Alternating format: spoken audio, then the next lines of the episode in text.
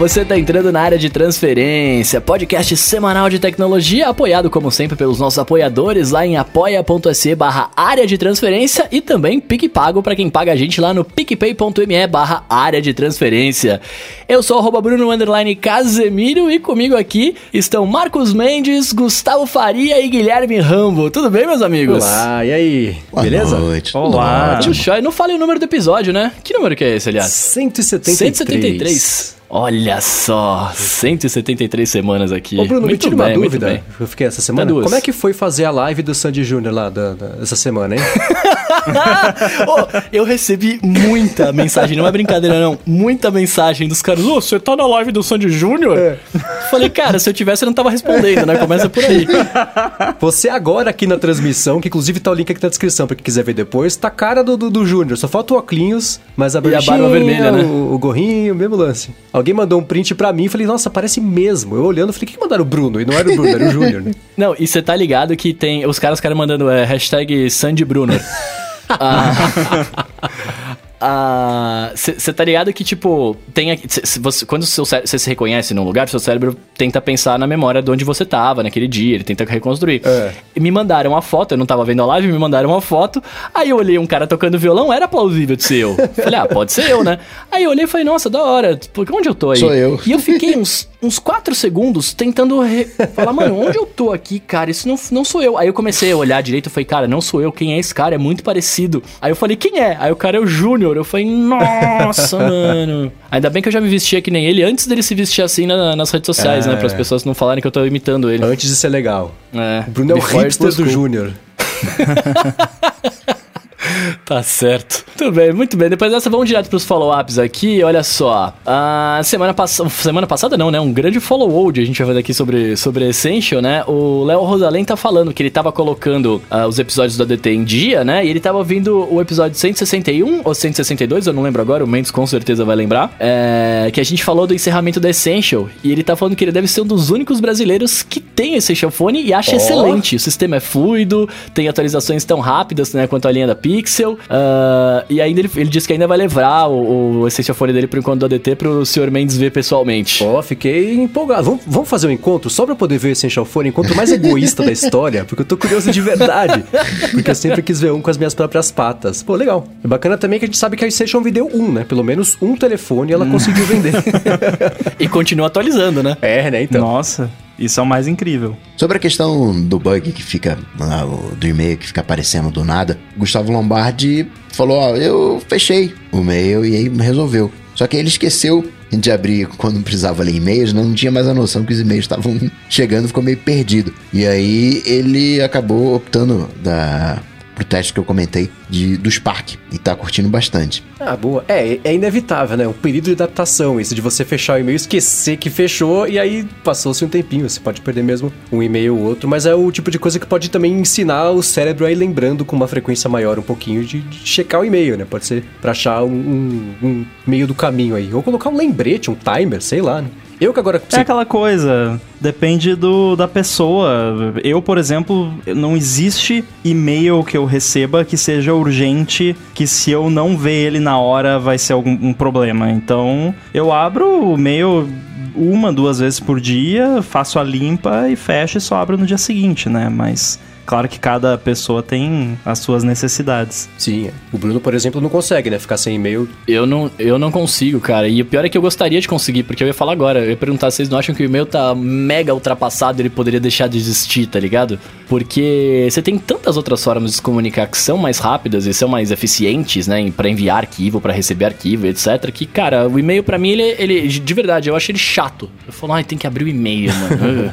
É, ele é chato, só que ele ainda é um, um- concentrador de informação útil, na minha opinião. Por exemplo, tem uma pessoa. Claro que no, no trabalho, por exemplo, a gente usa o Slack. O Slack eu acho muito melhor que e-mail. Tem seus problemas também, mas é melhor que e-mail. Mas eu contratei um designer para fazer uns trabalhos pro, pro AirBuddy 2. E aí eu converso com ele via Twitter, DM do Twitter. A gente não tem o iMessage um do outro, enfim. Aí, ah, vamos fechar o orçamento? Vamos. Aí a gente foi pro e-mail. Eu não vou fechar um orçamento por DM no Twitter porque não fica, né? Não fica um registro mais, entre aspas, oficial e tal. É, então, tem alguns casos ainda em que o e-mail é útil, né? Mas concordo com você que é velho e chato. É, tá quase virando um equivalente ao, ao fax hoje em dia.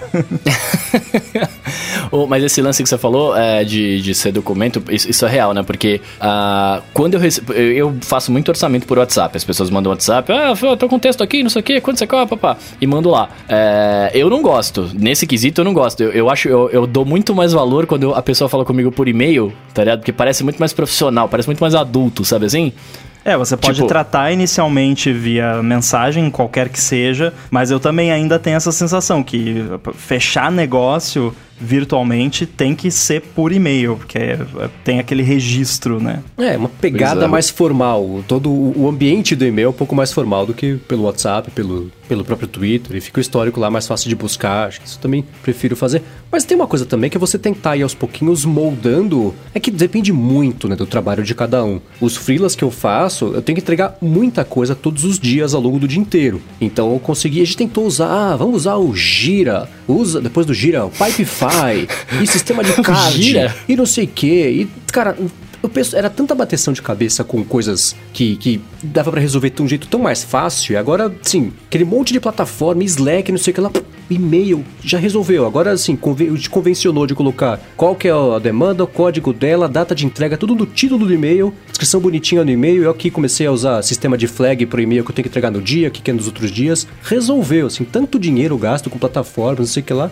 o jeito mais fácil e arcaico que tinha para resolver foi o que funcionou, mas tem que, tem que procurar, tem que ficar fuçando e achar o jeito que moldar né, a ferramenta para você conseguir tirar proveito dela. Né? A maioria das pessoas não gosta do Gira. Inclusive, te, teve alguém aqui no chat, o Ricardo já, não, né? mas eu sou um dos poucos malucos que gosta do Gira. Pelo menos é porque o Gira ele é muito flexível, então cada lugar configura ele do gira, seu né? jeito. É,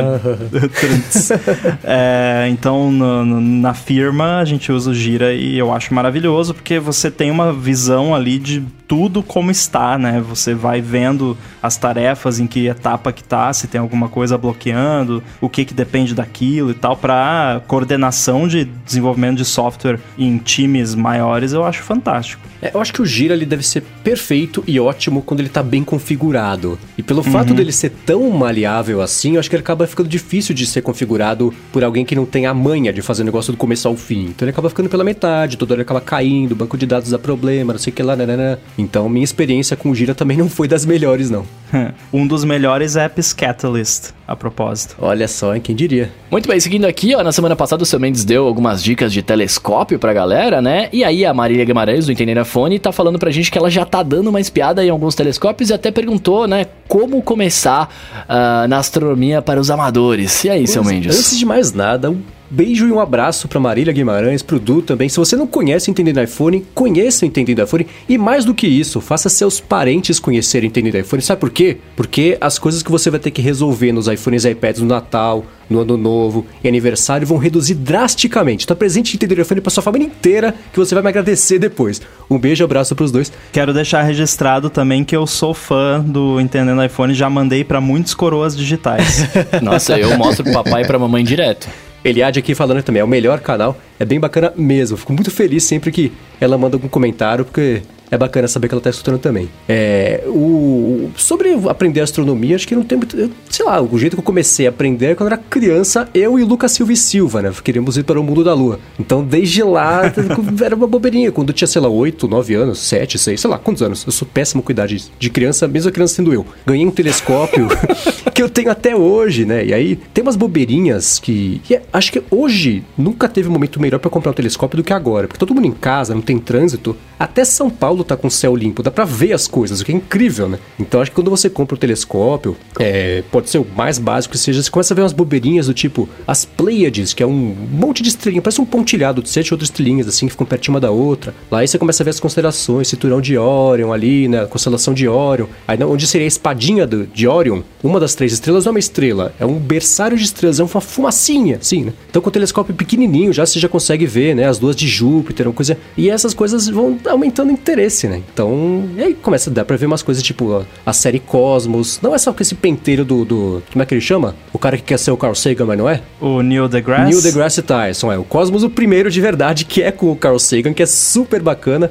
Ele é bacana também pelo aspecto vintage sem querer, né? Porque ele é um fruto do seu tempo, final dos anos 80, começo dos anos 90. Ele é bem como é que vai ser a tecnologia no futuro, né? Coisa meio desse Jetsons. Mas tem uma pegada bem legal de, de astronomia, tem muita coisa também de, de, de biologia, sobre o cosmos macro e micro, né? Mas começar a ver séries, filmes desse tipo e, putz, olhar para cima. Não tem jeito melhor de aprender isso aí do que parar e, e, olhar. Eu adoro. Ainda seguindo na linha dos Follow Mendes aqui, né? A gente também falou na semana passada sobre o, o, o tinido que ele tinha no ouvido, né? Que ficava pitando toda hora tal, e, e não só nele, né? De algumas pessoas. Uh, o Anderson Silva tá comentando que esse negócio de zumbido barra tinido na cabeça é o açúcar. A gente falou na semana passada que podia ser falta de café, né? Uh, e aí ele falou que o pai dele descobriu isso há alguns anos. E, e com ele não tem remédio, tipo, não tem terapia, não tem nada. A única solução para ele foi ingerir cada vez mais açúcar até o ponto que ele está hoje. Somente menos, com doce de frutas menos. ali lá. É, então, né? É, pois é, eu, açúcar eu não ingiro muito. Tem, eu consigo passar semanas sem. Assim, tirando açúcar de banana, que é a única fruta que eu compro,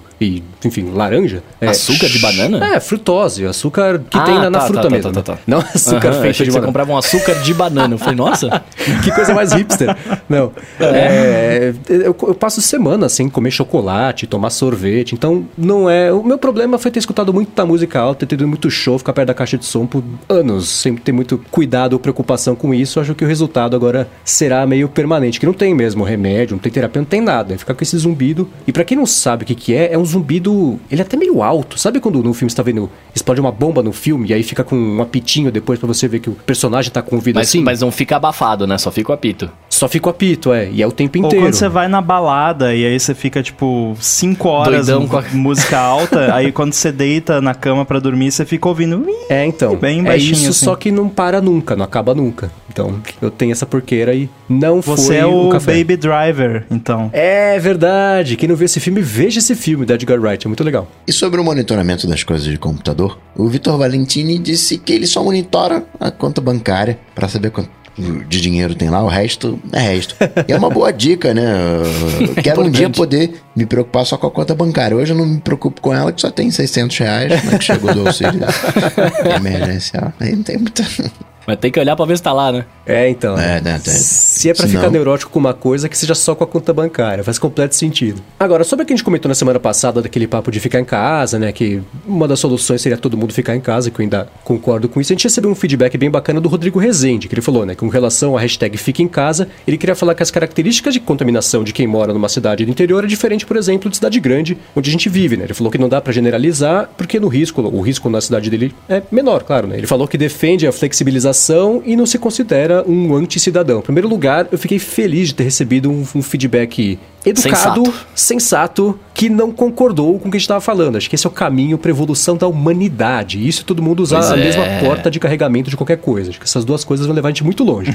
é, concordo 100%, né? Não tem comparação. Por exemplo, onde que. É, é, a gente vai falar só um pouquinho da epidemia, mas a gente vai passar rápido por isso, tá? Prometo. É, você pega, por exemplo, por que, que em Nova York é a maior condição de casos pela cidade? Porque lá a densidade demográfica é gigantesca. São 27 mil habitantes por quilômetro quadrado. São Paulo por exemplo, eu estava pesquisando, eu encontrei só dado meio velho. Em 2014 eram 2 mil habitantes por quilômetro quadrado. Em Cacimbinhas, que é a cidade que eu uso sempre para falar sobre cidades que são menores que regiões gigantescas metropolitanas, certamente vai ser menor. E aí faz sentido, né, você não ter tantas pessoas na rua. Essa, você poder ter algumas pessoas a mais na rua. O problema, e isso é, é assim, eu adoraria ser provado errado, mas até hoje nunca aconteceu, é que sempre tem um idiota. Sempre tem alguém que vai estragar a brincadeira para todo mundo. Sempre tem. Né? E eu não tô falando assim das pessoas que têm que sair na rua. Isso não é. Isso existe, é normal. Mas é que nem, por exemplo, no museu, que você não pode tirar foto de jeito nenhum. Poderia tirar foto, só que não pode tirar com flash. Só que as pessoas tiram com flash por engano, sem querer, elas não perceberam, tá com flash ligado, ou tiram de propósito. Qual que é a solução?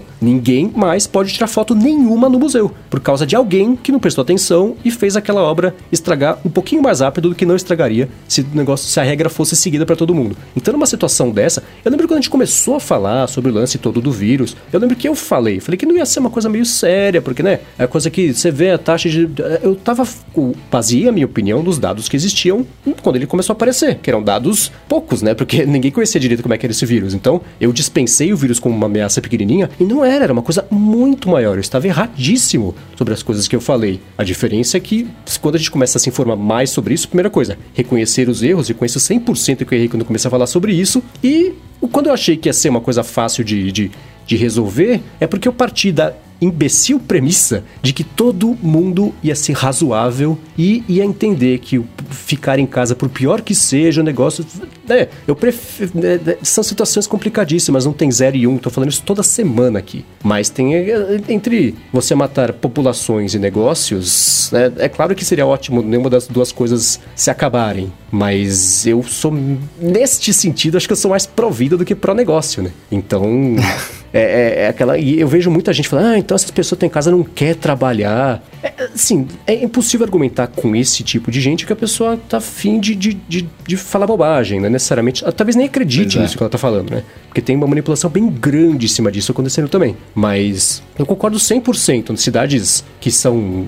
não tem uma densidade tão grande de população, seria mais. seria ok, não tem tanto problema as pessoas saírem mais na rua. Claro que a flexibilização nesse caso faz completo sentido. O problema é que até em cidades menores sempre tem um idiota que vai tomar menos cuidado do que os outros, vai ser mais irresponsável e essa pessoa, por menor que seja a cidade, pode acabar estragando a brincadeira para todo mundo. E um problema nesse caso seria, claro, uma cidade menor geralmente tem condições diferentes também para absorver a demanda por saúde quando ela começa a aumentar muito rápido. Mas eu quero só falar aqui, obrigado Rodrigo Rezende por ter sido uma pessoa educada no feedback que ela mandou, porque é também tem sido uma raridade com pessoas que discordam umas das outras, especialmente na internet. Posso só dar um, posso dar um, um pitaco nessa, nessa assunto também? Ah, na verdade, e também assim, é, é o famigerado, né, bom e velho, cada caso é um caso. Lógico que a gente tem que flexibilizar, eu acho também. Eu não acho que uh, se o lance tá acontecendo em São Paulo, bem genericamente, é óbvio que quem tá em outro, em outro estado não tem que ficar de quarentena, etc, né? Mas assim, é, é aquela parada, a gente... Uh, o lance é você não saber que você está com, com o vírus, porque pode ser assintomático em você, e você tá bem, aí você sai e você contamina os outros, né? É, é, e também não é assim, ah, fique em casa e não faça mais nada. Cara, evite sair. Eu evito ao máximo. Eu vou no mercado, eu vou aonde eu tô dando de trabalho de casa.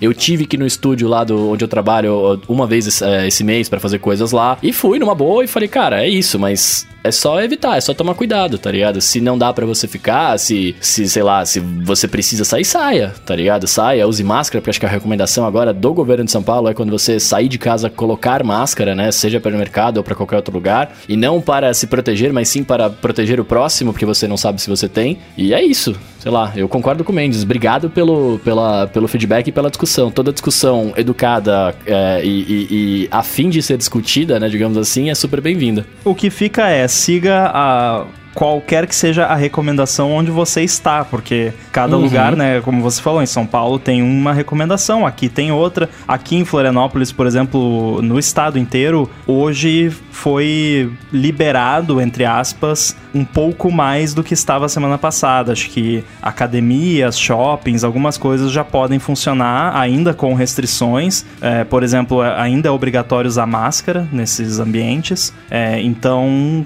né, deram uma flexibilização mas tá todo mundo seguindo a recomendação que foi dada aqui, né? Todo mundo que é sensato. E que é nem quando a gente grava o Stack Trace, né? Tipo, tem gente do mundo inteiro que ouve, então a gente fala da nossa situação, mas se você tá ouvindo em outro lugar onde a recomendação é outra, siga a recomendação de onde você vive. E ainda sobre esse papo, né? O Leonardo Carvalho mandou pra gente aqui que sobre os dados de local que a gente falou na semana passada também do lance da localização, do governo tá, tá usando as operadoras para saber se tem aglomeração ou não tal. Uh, ele, tá, ele falou que sobre esses dados de localização das operadoras, né? Eles são vendidos anonimamente há pelo menos uns seis anos para várias empresas, bancos, etc., que querem saber uh, aonde podem colocar um caixa eletrônico, por exemplo, supermercado, que não tem filial e tudo mais. É, esse tipo de coisa. É tipo, aí acho que é a hora que o Coca vai falar. Eu avisei, esse tipo de coisa sempre aconteceu, ninguém nunca falou nada, ninguém deu a menor pelota, agora que vira notícia. É por aí, Coca? É, não tem muito jeito, né? Essas coisas, infelizmente, sempre aconteceram. Vão continuar acontecendo, a gente vai ficar mais ligado, mas vão,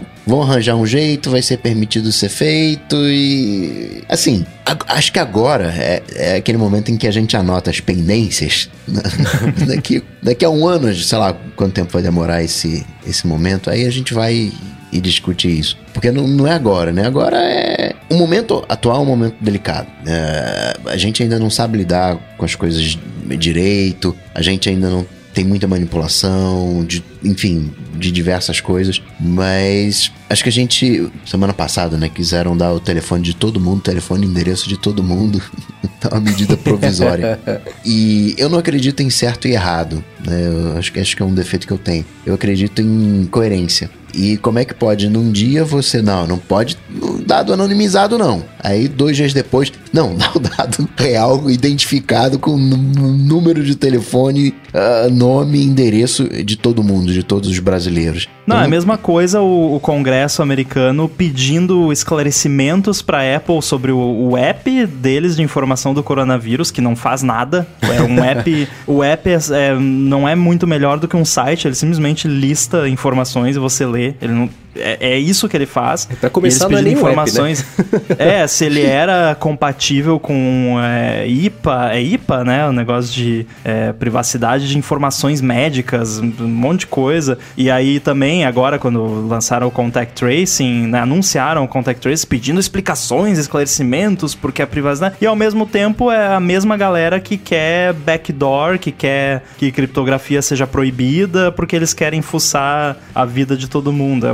uma incoerência sem tamanho, assim, não, não faz o menor sentido. Agora, isso é, são coisinhas, né? Por exemplo, cartão de crédito, própria operadora, esse tipo de repasse de informações sempre aconteceu, né? Cartão de crédito notoriamente sempre foi assim, a brincadeira sempre foi essa. Não que seja certo ou que seja errado, acho que caberia ao pessoal ler aquele contrato antes de, antes de, de canetar e, e, aceitar fazer. Mas. Aplicativos também, é muito comum é, essa venda de informação. Eu já comentei aqui sobre é, aplicativos, SDKs de localização que manda e-mail para desenvolvedor. Ah, coloca o nosso SDK, manda informação de localização dos nossos usuários e a gente te paga, sabe? É, inclusive, existem empresas no Brasil, se você pesquisar os noticiários, você vai ver é, empresas no, no Brasil que estavam colaborando com o governo do Recife, Rio de Janeiro. É, ah, é uma empresa que coleta dados de localização de aplicativos de celular, né? E aí tinha o nome da empresa lá. Eu reconheci o nome da empresa porque eu já tive contato com essa empresa e tá em vários aplicativos o, o, o código dessa empresa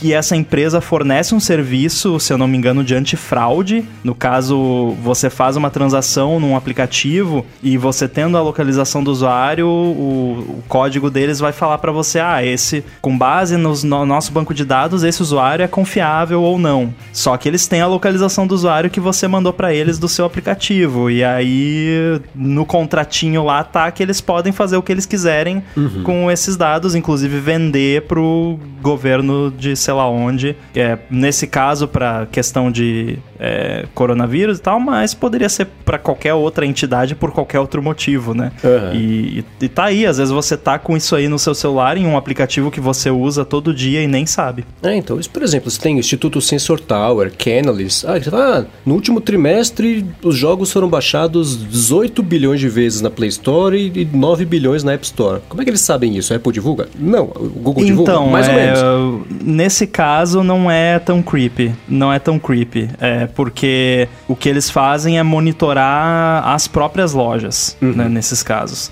Mas sim, existem os SDKs também. O Sensor Tower eu não sei se tem, mas existem algumas dessas firmas de, de dados que que possuem, mas eu acho que no caso do Sensor Tower você está sendo injusto. Acho que eles realmente fazem com base em observação da, das App Stores. Teve as duas coisas. Recentemente a Sensor Tower teve aquele negócio que eles tinham aplicativos que eles não falavam que eram deles, que eram os VPNs, bloqueador de anúncio, que também dava uma espiadinha no, no, nos aplicativos instalados, em, em, em, tráfego. Então teve os dois casos. A Sensor Tower é, é uma empresa confiável, eu confio nela, mas teve esse negócio que ela até falou: a gente, foi mal, a gente vai mudar aqui, vai tirar é, tipo o aparelhinho do Ibope que a pessoa botava em casa. Isso, né? é. É, então, tem esses dois casos. Caras, independentemente das pessoas estarem usando nossa localização e coisas do tipo, é, beleza, a gente não tem muito controle sobre isso, mas uma coisa que a gente tem controle agora é da angulação do iPad quando ele tá dentro do novo Magic Keyboard. Eu tava querendo ver como é que você ia juntar um, eu falei, onde ele tá indo com ah, isso? consegui. Consegui. Muito bom, profissional. Quero saber, quero saber aí, vocês gostaram das angulações? Me, me contem as impressões de vocês sobre isso. Eu fiquei chateado que parece que quando você pega o teclado, você tá pegando. Que em tese é um acessório, parece que você tá pegando outro iPad, né? O negócio é. é pesado, é pesado. De fato, ele Outro é pesado. iPad mais um pouco, porque é mais pesado que o iPad. Então, e por que isso, caras?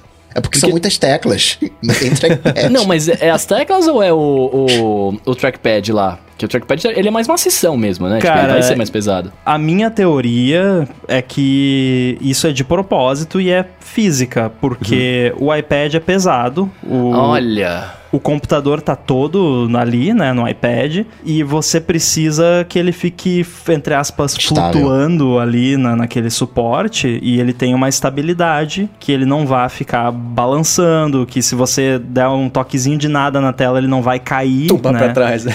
Exato, então eu acho que é, é física, né? Então eu acredito que não teria outra solução a não ser um design totalmente diferente desse, né? Mas eu, particularmente, o meu não chegou ainda, vai chegar provavelmente só mês que vem, mas eu acredito, e vendo também as pessoas que já têm, o, John lá, meu colega de podcast, já tem, é pesado, mas não tira o brilho do- da qualidade do equipamento. E dentro de- do design que foi feito, foi o jeito que eles acharam do negócio não ficar caindo. Mas abre aquela. da maneira de uso. Talvez esse case não seja exatamente um case. Talvez ele seja um suporte para você colocar o iPad. Talvez ele seja algo fixo para colocar na mesa e aí você vai para casa, você deixa, sei lá, no teu trabalho, você trabalha com iPad e tem o teclado. Você vai para casa, você leva só o iPad, não leva o conjunto todo, ou leva o conjunto todo só quando for eh, final de semana, quando for fazer alguma coisa, porque ele chega a ser mais pesado quando você compara com 13 polegadas, chega a ser mais pesado que MacBook. É, ele me parece uma coisa mais pra você deixar na sua mesa de trabalho, que nem você falou,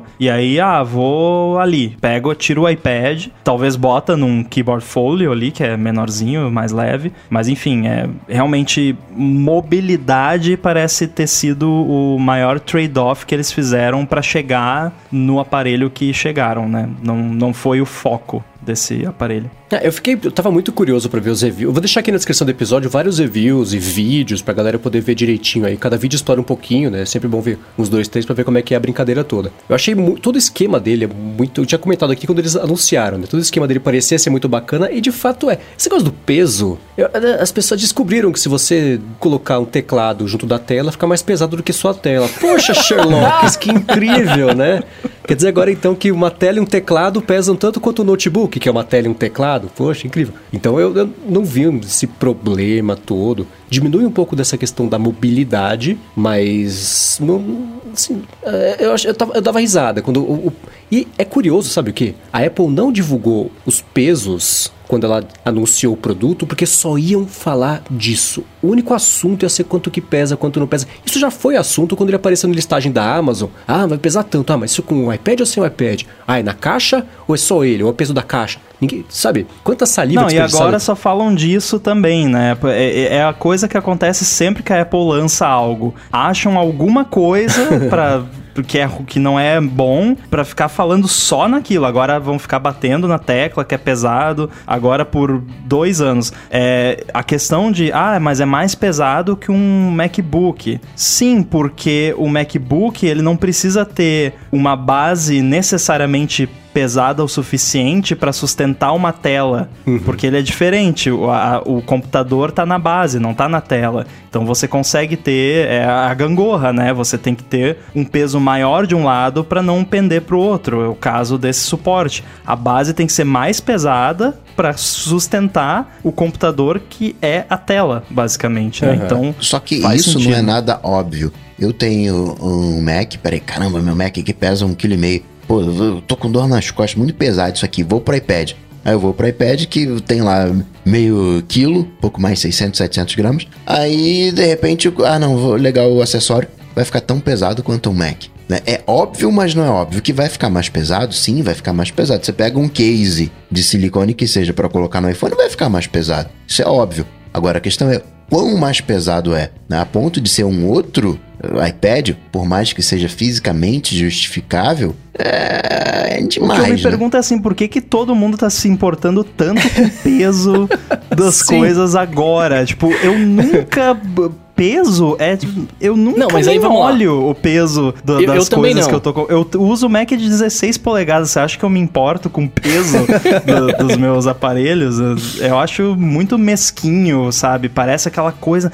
Precisamos achar ali aquela coisinha pra falar só daquilo que é a coisa ruim, que é o peso. Não, ó, mas peraí, eu vou, eu vou defender um pouco o, o lado do- da galera que fala do peso, porque a comunicação da Apple em cima de iPhone e iPad é, é falar que o bagulho é ultra light, ultra thin e, e leve pra caramba sempre, né? Não é E- mais. Faz tempo. Não, mas. Não, não, tudo bem, eles não eles não estão falando, mas, cara, é sempre mais fino, é sempre lindo, é sempre. Não é mais. Faz muito tempo que não é. O iPhone 11 Pro é mais gordo que o- a geração anterior. Não, a mas Apple eles não nem fala comentam mais. de peso do iPhone. E por que não é mais o foco deles? Esse era o foco deles lá na época do iPhone 7, Johnny Ive, que tudo tinha que ser mais fino. Afinaram tanto o teclado do Mac que não funcionava.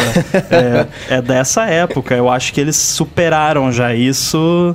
Porque se eles estivessem nessa fase ainda, eles não teriam lançado esse produto. E eu acho bom que tenha passado essa paranoia de tem que ser tudo mais fino, tudo, né? Acho que passou já. O que eu quero dizer com isso é que, assim, demora um pouco para as pessoas, no, no geral, trocarem, tá ligado? O lance de, ah, a Apple não é mais isso, não é mais aquilo, tipo, agora mudou, assim, e- e- eu, eu, eu tinha sacado, mas é, eu acho que a galera não percebe isso, né? E, e você pega, e você pega, tipo, querendo ou não, por mais que eles não estejam falando, esteja ficando um pouco maior, continua bem pequeno, continua elegante, continua essas coisas. E aí a galera esquece, sei lá, quando você pega um teclado que tem luz, que tem trackpad, que tem um, um hind, né, pra poder fazer o negócio sustentar em pé e tal, ele vai ter um peso maior mesmo do que o, um teclado de pano, né, cara? Não, não, o teclado de pano, o, o, o Smart Keyboard, whatever case lá de antigamente, você meio que apoiava ele no meio, né? Ele não ficava, a tela não ficava na quina, no- na, na ponta do, do teclado, ficava no meio, tinha aquele esquema de dobradiça ali, aí tinha um apoio por detrás. Era um Agora, nesse origami pra esquema, montar aquilo, pra aprender a montar aquilo, Nossa, eu demorei.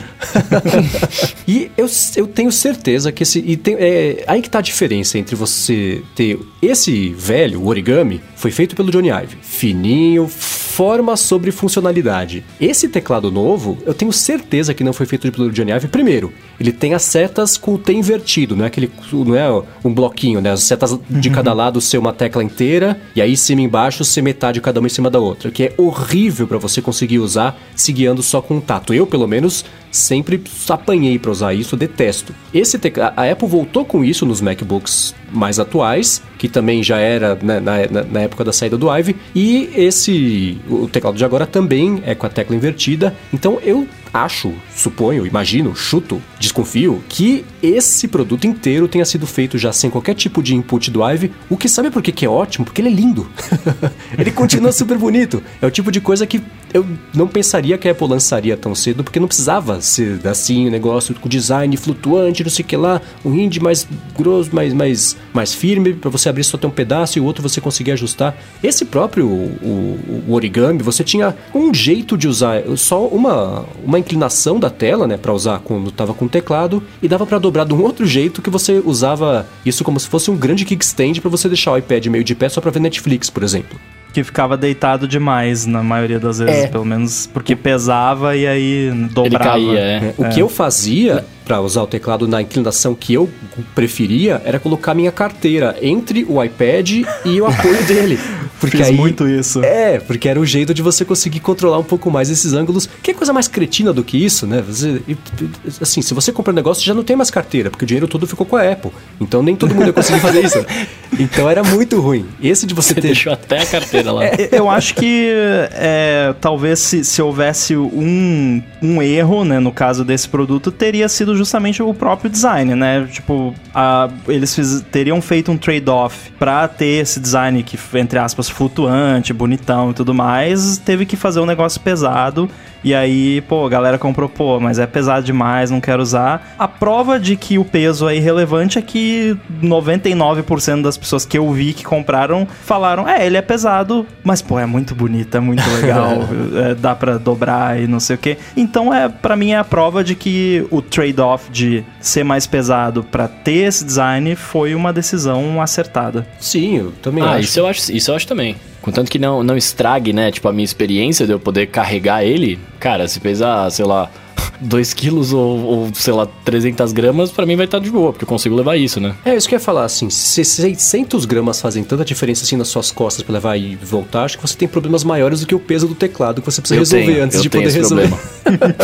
Não, não é o fato de ser só 600. Quem usa iPad, meu ponto é é o seguinte: quem usa só iPad, não tem jeito, ele não tem opção. Agora eu fico pensando no- em alguém que tem um MacBook e tem o iPad e ele tem que decidir: peraí, o que, que eu coloco na mochila? Eu coloco na mochila o iPad ou eu coloco na mochila o MacBook? Sendo que os dois têm o mesmo peso quando eu coloco o teclado. Entendeu o ponto? Mas você decide o que você vai botar na mochila com base no peso? É, é isso que eu não entendo, entendeu? Eu não decido o que eu vou botar na minha mochila, nossa, vai ficar 2 ou 3 quilos. Eu decido, ah, eu vou precisar do iPad, do Mac ou dos dois. Vou precisar dos dois? Então boto os dois. Não interessa se vai pesar 4 quilos a mochila, entendeu? Eu, quando monto a minha mochila, peraí, eu vou precisar do Mac? Não, não vou precisar do Mac, posso ir só com o, o iPad. Poxa, não, o Mac é demais para isso que eu vou fazer, eu vou, só com o iPad. Eu tenho uma flexibilidade de- em função daquilo que eu vou fazer, só que quando eu tô com o iPad, ah, não, não, eu só preciso do iPad. Poxa, mas seria legal eh, levar com o teclado. Só que se eu levo o iPad com o teclado, vai ser a mesma coisa que tá levando um Mac. Eu prefiro levar o Mac. Não tem mais vantagem em levar o iPad nesse caso.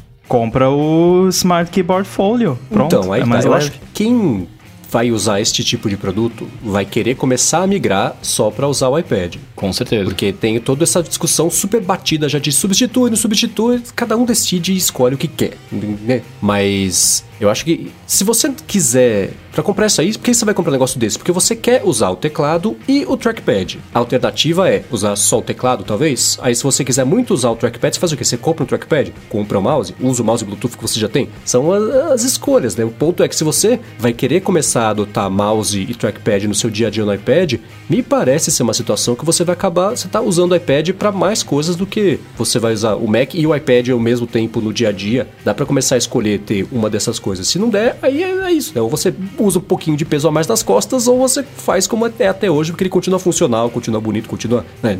É, ninguém é obrigado a comprar esse negócio, mas se comprar. Esse negócio do peso é. A gente tá, eu, eu tô insistindo há 15 minutos que ele é irrelevante, né? Então acho que não é mais irrelevante que a gente tá falando Eu só também. sobre isso aqui. Né? Então, então não adianta nada falar que é irrelevante. Mas ó, uma pergunta muito relevante que o Eliade fez aqui, ô Coca, o, o teclado tem sensor novo ou não tem? Não, claro, não, claro que não, pô. Não tem teteadinho no teclado? Que pena, né, que não. Uma coisa que eu gostei, o, o, o Raul Guarini mandou pra gente. Mandou, na verdade, pra mim e pro Rafael Fischerman do, do Mac Magazine, que alguém pegou esse. Porque é ruim de abrir com uma mão só, porque essa dobra, a primeira dele, ela é muito firme, né? Pra poder ficar sem dobrar, sem querer ali. Então, a, uma mão usabilidade dele piorou, né? Então, agora pra abrir o iPad de primeira, eles têm que usar as duas mãos. Alguém pegou, colocou o iPad de ponta, assim, ao contrário na mesa, aí abre com a parte de baixo virada pra cima, abre ele, depois faz um flip, pum. Aí ele cai na frente da pessoa com o iPad já aberto na Nossa. posição Pra certa. quando você tá numa, numa cafeteria, aí você tá com uma mão segurando o café e na outra. você- É, então, pra Meu mim ia ser a a alternativa perfeita pra derrubar o iPad em 5 minutos, né? Pra eu conseguir tentar fazer um negócio desse. Mas eu vou deixar aqui na descrição Colocar o, vídeo café do- em cima da mesa e usar as duas mãos. Nossa, cara, é, o- como- e- esse lance do que vocês falam de X Games aí, é, eu tenho, eu não tenho a- a- o teclado novo, eu tenho o antigo, né? Que, que diga de passagem tem duas, é, duas é, coisas de inclinação, somente, você não precisa mais da sua carteira. É, mas o imã dele é muito frágil quando você tá, tipo, ele solta muito fácil do iPad. No, nesse novo ele é assim também? Pelo que eu vi dos vídeos, não. Nossa, Ele- você acha frágil o do. Cara, no- o Rambo o eu meu já eu soltei... acho difícil. Nossa, eu já soltei várias vezes. Às vezes eu tô, tô- pego sem atenção e eu acho que é, é tá do lado certo, eu não olho a câmera, né? Que eu só olho a câmera e vejo que tá do lado errado. Mas às vezes eu não me ligo, eu vou pegar, eu solto super fácil a capa. Você fala, nossa, Nossa. cara, que cura. Você faz X Games de iPad então mesmo.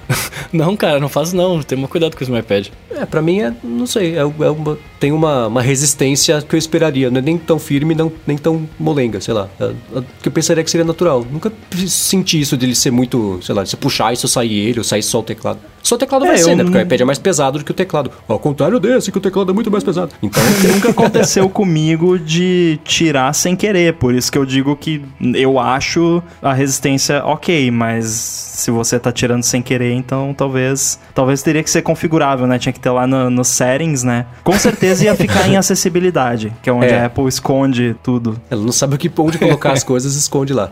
Agora, eu tô curiosíssimo pra mexer no trackpad também. Que, que bom, ele clica de verdade, não é? Clica de clique verdade. fake. E além de clicar de verdade, ele, pelo que o pessoal falou, ele clica na área inteira dele, não é só na parte mais perto ali de baixo, sabe? Se Aham. você, pelo que eu vi nos vídeos, clica, apertar no canto direito de cima, ele clica igual no canto esquerdo de baixo. Toda a área dele é sensível igual. Então isso eu achei eu bacana. preferia que fosse solid state, vocês não prefeririam? Porque o fato dele clicar de verdade me deixa um pouco preocupado. De quebrar sabe? e parar de clicar de Que é uma verdade. coisa que pode quebrar, não sei. Fico meio nervoso com isso. É, tem que esperar a iFixit desmontar pra saber se ele se é um trackpad borboleta ou um trackpad tesoura.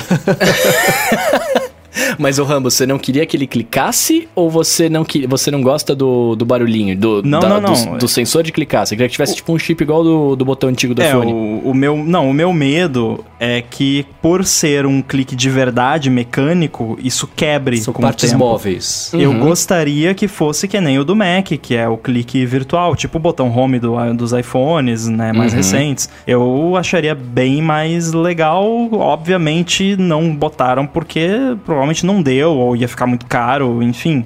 Ia ficar mais É. pesado. É, ia ficar mais pesado. Eu não sei, eu acho que. Não sei se tem espessura suficiente, porque a Taptic Engine do, do Mac ela é meio gordinha, né? Não sei se caberia ali. É, eu acho que então não, é o tempo relógio também dirá, é meio né? gordinha. Mas o- vamos ver o, o teardown aí pra ver se é trackpad borboleta ou não. O Trackpad 2, né? O Magic Trackpad 2 que a gente tem, ele, ele, ele é virtual o clique, não é? É virtual. É fake. É. É. Ah, então talvez desse, né? Porque ele na frente é fininho. Quer dizer, eu não mexi no, no, no- no coisa da- do iPad pra saber a finura dele, mas sei lá, tem que esperar pra ver. Ah, o Michel Fleifel mandou aqui que no vídeo do Mac Magazine o Rafael mostra os ímãs todos da capa. É verdade, ele usa aquele. Sabe aquele papel sensor de ímã? Não sei como é que chama isso, que você passa o papel por cima assim e ele vai mostrando onde tá os ímãs meio coloridinho. Papel magnético? Papel magnético, eu acho que faz muito mais sentido do que papel sensor de ímã, né? É, ele. É, seria um marketing ruim, né? Se fosse É, papel pois sensor é. de imã. Ele usa isso aí, dá pra ver um monte de imã. E todo vídeo que o, o- você perguntou disso aí, Bruno, todo vídeo parece que é isso, assim. Ele tá grudado de verdade, mas dá pra ir lá tirar com uma mão só e ele sai. Então não sei o que que... Se é a parte da física, não sei lá, mas, mas parece que é isso. Quando ele tá no coisa, ele tá firme de verdade, mas dá pra tirar com uma mão só sem fazer muito esforço. Ah, de repente sou eu que tô usando errado, então, né? O meu, o meu, o meu imã do, do iPad. Se A gente tem aqui pessoas que não, teve, não tiveram esse problema, acho que eu tô errado, né, mano? É, né? Você tá está com raiva. magnetizando errado. É bem isso. O Fábio perguntou se não dá pra mudar o trackpad pra ser só toque e ele clica, sem você precisar clicar de verdade, e a resposta dá sim. É. É, se eu não me engano, é em acessibilidade que, que muda. É tudo em acessibilidade. Na dúvida, pessoal, vocês querem saber onde fica uma coisa no, de configuração no iOS? Vai em acessibilidade que tá lá. Vocês usam isso no Mac? Só tocar ao invés de Não. clicar? Ai, cara, eu não gosto, sabia? Mas eu tenho usado pra tentar me acostumar, mas eu não consigo. Eu dou vários cliques errados ainda. Eu dou muito falso negativo. Não. Não, eu não uso, não. Falso negativo. Falso negativo. Oi? É muito positivo, então. É quando. É, é, falso negativo é muito positivo. que burro! Mas você clica do lado direito ou do lado esquerdo? Eu clico com o dedão qualquer, em qualquer área que eles tiverem meu dedo na hora. Não, é porque eu digo assim, quando você deixa o clique, o, só o, Eu não sei como é que chama, mas só pra encostar e ele já clicar, né? É, É, touch tap to to click. click. Touch to click. Dire- cara, direto eu dou, eu dou um touch aqui e ele clique. Saca? E, e é sem querer, né? Não é, eu não queria ter feito. Várias vezes isso acontece. Outra utilidade pública, funciona nos iPads Pro do modelo anterior também. Eu tenho o iPad Pro de 11 polegadas, modelo anterior ao, ao que saiu esse ano, e eu comprei pra usar nele, funciona. Só cuida pra comprar o tamanho certo. Hoje eu vi alguém no Twitter postou o vídeo, a pessoa falando que já trabalhou até como Genius na, na Apple Store. Chegou, tu foi, ah, vamos colocar aqui o... Ih, comprei o tamanho errado. É muito bom, porque no vídeo ele percebe gravando o vídeo. Então deixa eu por aqui. Ah, ótimo, o babaca aqui comprou o tamanho errado. E agora? A voz de decepção. É muito bom, vou deixar aqui na descrição esse tweet que é bem engraçado. Você vê o coração dele quebrando ao vivo ali no vídeo. Eu conferi umas 10 vezes antes de comprar se eu tava comprando o tamanho certo. que esse é o tipo de coisa que eu faria. Bom, pra quem já comprou, eu, eu ia de São Paulo pra Curitiba, eu comprei Curitiba, São Paulo, eu comprei o voo de volta e depois o de ida, entendo perfeitamente o cuidado de... Foi tão Deus. ridículo que eu liguei na companhia aérea, a mulher riu e cancelou sem qualquer tipo de tarifa. Meu Me ajuda, né? Aliás, falando, falando em voo, né? A gente tem. Você tá ligado que tem um limite de. Todo mundo tá ligado aqui, né? Óbvio que você tem um limite de tipo de powerbank que você pode lançar, né? Que você pode voar com ele, etc. É, será que o powerbank que a Motorola lançou com aquela tela na frente é, pode entrar no avião? Mais uma vez eu tava só, só esperando pra ver como é que seria a cola de um TV outro. Eu Excelente. tô falando do Motorola Edge, né? Que é bem bonito, diga-se de passagem. Mas tem uma bateria enorme, né, cara? Acho que é, o, o Edge Plus tem 5.000 mAh, não é isso? É, os dois, na verdade, acho que tem 5.000 mAh, ou não? Não, é, acho que um é 5.000 e 4.500, outro é 5.000, isso, né? É, É. é. Achei que estivesse falando do formato dele de parecer um powerbank, de ser quadradão. Não, também, parece um powerbank e tem, uma, e tem uma bateria de powerbank, né? Porque eu tenho powerbanks menores aqui em casa, que 4 É. 5.000 mAh. Eu não sei, Lembra um pouco. Eu não sei vocês, mas eu achei bem bonito esse telefone, apesar daquele furo execrável em cima na esquerda do, do, do- pra colocar a câmera da frente, né? Mas tirando isso... Eu achei bem bonito. O furo não me incomodou, sabia? O- Também o que não. me inco... até bom, sabia, todo mundo sabia, né? O, o Marcos é a única pessoa do mundo que se incomodou com o furo. É, mas o que me incomoda em- em aparelhos desse tipo é, por exemplo, é, não exatamente isso, mas nesse caso foi isso. É que do lado da câmera atrás dele tá escrito 180 megapixels. É, Você tá é andando muito orgulho com... da megapixelagem do telefone. É, fazer pro- é tipo você comprar o computador e ter o símbolo Intel Inside, né? no- E Uhum. você não tira. É, esse tipo de coisa. Pode crer. Pode eu não crer. conseguiria ter esse celular por causa disso, não por causa do furo na tela. É, que nem aqueles PCs velhos que vinha com 18 adesivos na frente, né? Cada pedaço da placa-mãe vinha com adesivo diferente pra todo mundo mostrar Por que tava quê, ali né, dentro. cara? Sound Por que Blaster, Energy, não sei o quê, o próprio Intel Inside. Energy Star. É, então não sei. E tem também os que falam, né, que tem o, o coisa da Leica ali, quando a câmera é Leica. Mas eu não sei, eu achei esse telefone bonito. Tem uma coisa que me incomoda nele, que é a curvatura da tela não acompanha a lateral na parte de isso. cima, ali tá sobrando. Parece que recortou errado, sabe? É, eu ia falar isso, cara. Nas fotos que a gente colocou aqui na pauta e até outras coisas que eu vi, parece que a tela você vai remover ela. Parece que é uma caixa, assim, né? Tipo, que fica em cima pra você remover ela e ter de fato a tela de verdade. Aham. Eu achei Mas eu estranho. achei que no, no geral, olhando assim, claro, você olhando o detalhe, uma foto mais de perto, de lado, que nem a primeira que nós estamos vendo aqui, fica meio estranho, mas você olhando ele como um todo, como um todo, como diria o Marcos, é, eu acho que encaixou ali, não, não achei feio não. Eu, eu- porque você vai olhar pra ele de frente, né, quando você tá usando. uhum. E aí, o, o de você olhando de frente, o efeito 3D da curvatura ali vai esconder esse detalhezinho ali da curva não acompanhar. É, isso aí é um render também. Isso tá exagerado de propósito pra dar pra ver que tem a dobra, que a tela passa da dobra, que o telefone não tem esse formato. Que imagina essa foto, tá aqui na descrição, não tem como descrever. Tá no capítulo também, vai. O Edu colocou no capítulo aqui essa foto. É, se não tivesse esse brilhozinho branco na lateral direita aqui do telefone, ia parecer que a tela é plana, como se fosse a tela arredondada dos telefones modernos, do iPhone, por exemplo, agora, que é esse canto arredondado. Então eu acho que esse ia parecer mais estranho ainda esse formato que eu falei, né, que a curvatura da tela não acompanha a curvatura do resto do telefone na parte de cima. Então acho que esse brilhinho branco aqui só serve como uma ilustração 3D pra pessoa perceber que o nome Edge é por isso, porque a tela vai até o cantinho ali na, na borda dobrada. E você, qual que você achou desse telefone? Eu achei bacana porque a Motorola entrando nos top de linha, né? Esse aparelho é monstrão, tem tela atualização 90 Hz, HDR 20 Plus, whatever. O megapixel que não é 180, como o Ramo falou, é 108 É. megapixels. Mas Irrelevante, tem o texto na câmera, isso é o que importa. É, e é monstrão, né? Aquela definição de monstrão. Já tá com suporte ao 5G, sabe, sei lá, qual 5G desses né, vão ser usados, aquele modelo americano né, de, de 5G. Se pararem de queimar as antenas também, né? Mas achei legal, o Snapdragon é o 865, né? O do Edge Plus, o Edge normal é o 765. que é o, o 765. A linha 7 é mais intermediária, mas 865, na linha 8, 800, é topão de linhas. Isso que eu achei mais, mais interessante. Motorola tava ali naquele meio de campo ali de intermediário, ali né, de, de, de entrada, agora chega junto do, dos demais. Não fica devendo a nenhum topo de linha. É, as câmeras eu achei meio feias. Nossa, eu achei horrível as Tá câmeras. tudo, velho. elas foram foi o método Pollock de desenhar. Você joga e vê como é que cai e como vai ficar. Então, toda a parte do espaço entre elas, e não só entre elas, eu entendo que a parte de dentro não permita, talvez, de ser um- um- elas distribuídas igualmente, mas o flash ali que tá meio torto, parece uma boca meio de canto, de fazer assim, com a boca meio de lado ali, achei tudo um pouco estranho sobre essa parte É da a câmera banguela, né? É exatamente isso.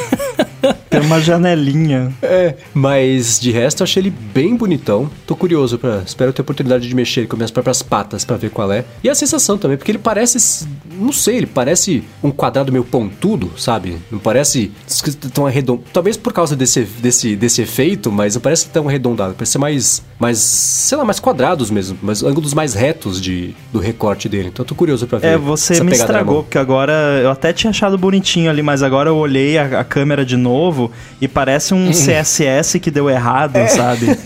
Que você botou o float ali, não botou o padding. É, putz, É, realmente. então, bem-vindo ao meu mundo. É Assim, é engraçado que quando às vezes o Loop recebe aparelho pra poder fazer review, essas coisas assim, acho que até os, os dobráveis, quando saiu tudo meio, meio às pressas, né, pra ninguém perder o time. Eu lembro, tem coisas que, que eu, eu bato o olho e isso pula na, minha frente. Tipo, quando o, o furo, o buraquinho da câmera, eu aposto que vai ter telefone assim, desses, a primeira fornada desse da Motorola, você tem o buraquinho da câmera e lá atrás, no fundo, lá atrás, você tem a câmera mesmo, a lente, certo? Dificilmente nos primeiros aparelhos que saem, os iPhones, já, um iPhone teve isso, que eu acho que foi o 6 ou 6S, mas vários aparelhos Android, a lente lá no fundo não tá exatamente no centro do buraquinho na frente. Eu Ela tá devolvo sempre- o aparelho. Tá Esse sempre é o tipo de coisa que me, me faz devolver o aparelho. É. Não, me dá outro. Deixa eu olhar um por um até achar um que tá alinhado. A lente tá deslocadinha ali, é um, nadinha, mas tá deslocada. Qual que foi? Acho que foi no, no- no Galaxy Z Flip, que além, a- acho que o furo mesmo, ele tava pro lado um pouquinho, não tava exatamente centralizado, ou era a lente mesmo que tava fora, mas era um, um pixel, uma bobeirinha assim. E aí o Will falou, pô, cara, você acabou de estragar o telefone pra mim. Eu falei, é, pois é, é, é meu, meu bem-vindo ao meu mundo. Agora, eu não serviria, eu acho, pra ter esses telefones de bordas infinitas, sei lá. Ah, eu ia ter medo de encostar do lado da tela, saca? O, o Mac que eu tô usando agora, ele tem a borda preta, né, lá, que é, é 100% tela, praticamente. E, cara, eu não sei, eu não sei encostar nessa tela. Eu fico com medo de, da hora que eu vou levantar, na hora que eu vou mexer nele, de encostar, porque o meu MacBook era antigo, ele tinha aquela borda de seis dedos de, de alumínio lá, né? Então eu pegava na tela direto. Na tela, né? Pegava naquela borda direto. É, eu fico imaginando se eu tivesse um celular assim, cara. Eu ia segurar ele que nem garçom trazendo bandeja. Sabe? Nossa, mas, mas você não consegue abrir, a- o- abrir e fechar o Mac só pela bordinha? Porque quando eu, eu tô, tava até. É o tipo de coisa que a gente falou antes, né? Que você tem que fazer, você não consegue descrever. Eu tô pegando na borda da tela aqui agora, eu percebi que o meu dedo só encosta na parte de metal mesmo da tela. Então, eu, eu tô aprendendo a fazer isso, porque eu fiquei sete anos com o MacBook Air que tinha aquela borda gigante, né? Então, Sentando pra mim, o dedo na tela, né? Botando ali, ficava aquela impressão digital bonita. É, vou pôr o dedo, vou fechar aqui, meto o dedão ali na, em cima da tela e fecho, sabe assim? Tipo, eu não tenho esse costume, cara. Mesma coisa com esse celular. Eu seguro meu iPhone, ainda mais que eu uso capinha, eu seguro ele do lado ali e tal. O dedo, o dedo não encosta na tela, mas ele, ele vai por cima dela ali, né? Mas ele encosta totalmente na borda. Com um telefone desse, cara, eu ia ter que ter capinha com o pop socket que eu já tenho no iPhone e eu ia segurar só pelo pop socket, porque não ia, eu não ia, não ia conseguir. Mas sabe que eu tenho esse tipo de problema com o iPhone? Acho porque, porque como a minha migração para os iPhones D22-ish, que foi o que o, o Rambo me ensinou semana passada, que é como a Apple chama esses com carinha de iPhone 10, é, eu não sei, eu, eu, eu sempre tô encostando com a- aquela, aquela almofadinha embaixo do dedão, a parte de baixo ali da mão, dentro da tela. Não sei como é que eu seguro errado o telefone. Então às vezes eu quero sair do aplicativo, quero mexer em alguma coisa, mas na minha outra mão o iPhone tá entendendo aquilo como um toque e aí não reconhece o outro toque que eu tô fazendo na tela. sempre tem esse problema de algum pedaço da minha mão tá encostando na tela e invalidar algum comando que eu dou em jogo, por exemplo em algumas interfaces. Toda hora acontece isso. É só comigo, não? Nossa, com, comigo Cara, não no rola, iPhone não. acho que só. Então, é, you're holding it wrong, acho que é minha, meu problema, né? Eu uso a técnica do, do mindinho como cavalete, sabe? Que fica o... Sim, Eu embaixo também. ali, né? É. É. Mas também. quando eu tô na rua, quando eu tô, tipo, andando com o celular, não façam isso, tá? Mas quando eu tô andando com o celular por aí, mesmo dentro de casa, aí eu, eu dou um death grip ali com os dedos do lado. Eu O seguro é firme mesmo. Eu acho que é por isso que eu nunca quebrei um celular, porque tem gente que fica andando por aí com o celular sem segurar ele de fato, ele só tá apoiado ali na sua mão.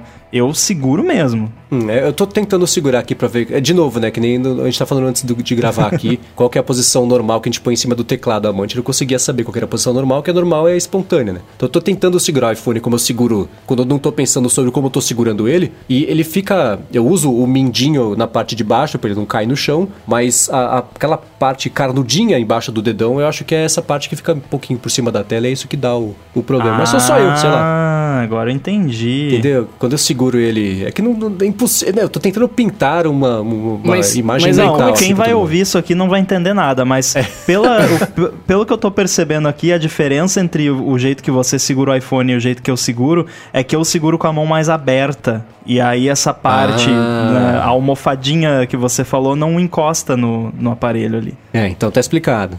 A minha pergunta é como é que você consegue mexer nele com uma mão usando a a almofadinha pra, pra segurar? Ué, com o dedão. Nossa, mas aí você fica assim, tipo, se- fechando, não dá é um nem grip... um pouco ergonômico. É, você tem que dar um grip bem forte ali pra ele não, não cair. Ah, sei Eu lá. não consigo. É como o, o Gustavo Novaes falou, Mendes abraça o iPhone. É mais ou menos isso. Acho que esse é o problema, né? Então tá, sou só eu com meu jeito estranho de segurar o telefone, então. Obrigado por tirar minha dúvida. Agora, a, a, a gente é um podcast de tecnologia, né? A gente fala bastante, bastante coisa sobre Apple e tal. É, e a gente tenta falar bastante coisa de tudo, né? A gente fala de Apple, de Android e tal, mas é muito mais normal a gente falar sobre a Apple. Hoje falamos especificamente de Android, né? Também por causa do, do, motor, do Motorola Edge. Mas teve uma foto essa semana aí que chocou a internet, né? Os servidores caíram, as pessoas estavam tweetando com mais de 200 caracteres lá. O que, que aconteceu, Rambo? Você tá mexendo no Windows, cara? No Ah, Windows instalado no Mac ainda, né? É, É. às vezes acontecem coisas na, na sua vida que você não tem como fugir, né? O, o Windows ele te persegue. né? O que, que aconteceu? Você precisou usar o Paint? Era isso? O que, rolou? Não, Tem uma teoria por aí, o pessoal até perguntou aqui nessa gravação, se vai sair o AirBuddy no AirBuddy 2, que você já postou uns, uns prints que você está desenvolvendo. Olha. É, vai ter suporte para Windows, é isso? O pessoal tem certeza que é isso? Tem dinheiro sendo apostado? Qual é? Bom, vou estragar a aposta aqui. É, essa foto específica não tem nada a ver com AirBuddy. Ah, não, foi não estou vez. falando que não vá, não estou explorando a possibilidade, né? Aquela coisa de PR de empresa, né? Não comentamos sobre lançamentos futuros. É, estamos considerando a possibilidade. É, eu já fiz até o AirBuddy para Raspberry Pi, né, com telinha OLED. então, né, tu- tudo é possível, mas por enquanto ainda não. Mas, né, mas para Mac vai ter, vai, vai ter muito. Aê. É, eu vi. Você tem uma ideia de quando você vai lançar, não? Quando tiver pronto, vai Ah, demorar. É, é o melhor sei, prazo né? pra dar, né? Não é o prazo Eu- AirPower. É, eu tô, tô trabalhando muito. é, eu quero. tô muito ansioso pra lançar, então acredito que vou conseguir terminar em breve, né? Mas não vou prometer nenhum prazo aqui pra não, não ficar feio depois. Eu, eu acho o AirBuddy eu acho curioso, porque ele começou com um- uma funcionalidade, se- a impressão era essa, né? Vamos, vamos trazer pro Mac uma coisinha que é bacana sobre o uso do, de parear os AirPods no iPhone, que é só abrir a caixinha, beleza. Mas ele começou a evoluir pro, meio lateralmente, né? Para as funções que ele tem, negócio de bateria, de, de- dos dispositivos todos. No Mac ele mostra lá quanto que... Uma coisa até voltou, né? Que você trouxe de volta, que é isso. Quanto de, quantas horas tem de bateria com base no seu consumo atual. Você faz essa conta? É isso que tem, né? É, na verdade eu uso o que o próprio sistema disponibiliza, porque o que, que a Apple fez? Eles simplesmente esconderam a informação, né? Ah, a bateria tá durando pouco, então esconde a duração da bateria. Mas é, é- faz sentido sentido até certo ponto, porque não é muito preciso, nunca foi, na verdade. né? Já teve épocas em que foi mais preciso, mas hoje em dia gerenciamento de bateria é tão complexo e a varia, varia tanto de acordo com o que você está fazendo, que você pode estar usando agora e ele está mostrando que tem duas horas sobrando de bateria, e aí você fecha o Chrome, fecha o Discord, né? fe- Fecha as coisas ali e sobe para quatro horas. Eu, ué, mas como assim? Agora há pouco tava duas horas, agora tá quatro. Então, assim, não é uma coisa muito precisa, mas tem gente que gosta e pelo menos te dá ali uma ideia, né? No seu uso atual, como que tá isso. E é que nem você falou, né? Começou. Ah, vou botar a animaçãozinha ali do, dos AirPods no, no Mac, né?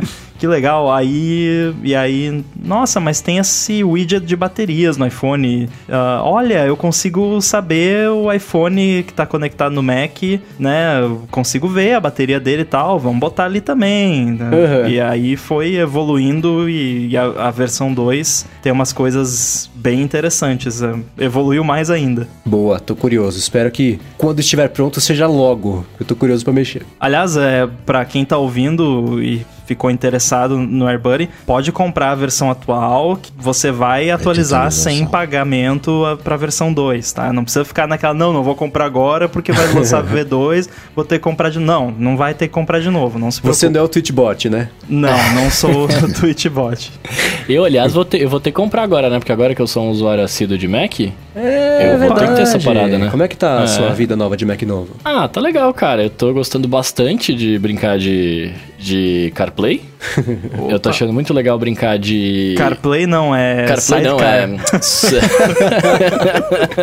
é tudo caro, cara é a mesma coisa, cara. Pô, você comprar um Mac e um carro dá na mesma, né? Então... Dá na mesma.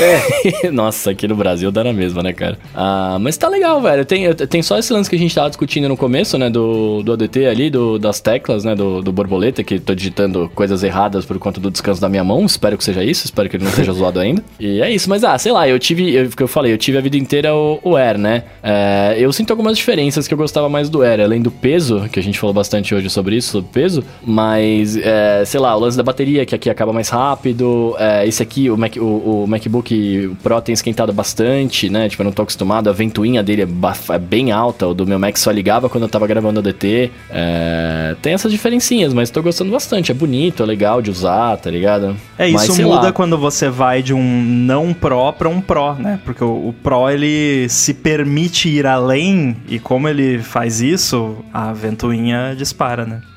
Pois é. Mas. Mas sei lá, cara, eu, eu, eu não. Eu, eu gosto. Eu ainda gosto mais de mexer de brincar de iPad, sabe assim? Tipo, eu acho mais bonito, eu acho mais legal, tá ligado? Eu me sinto muito.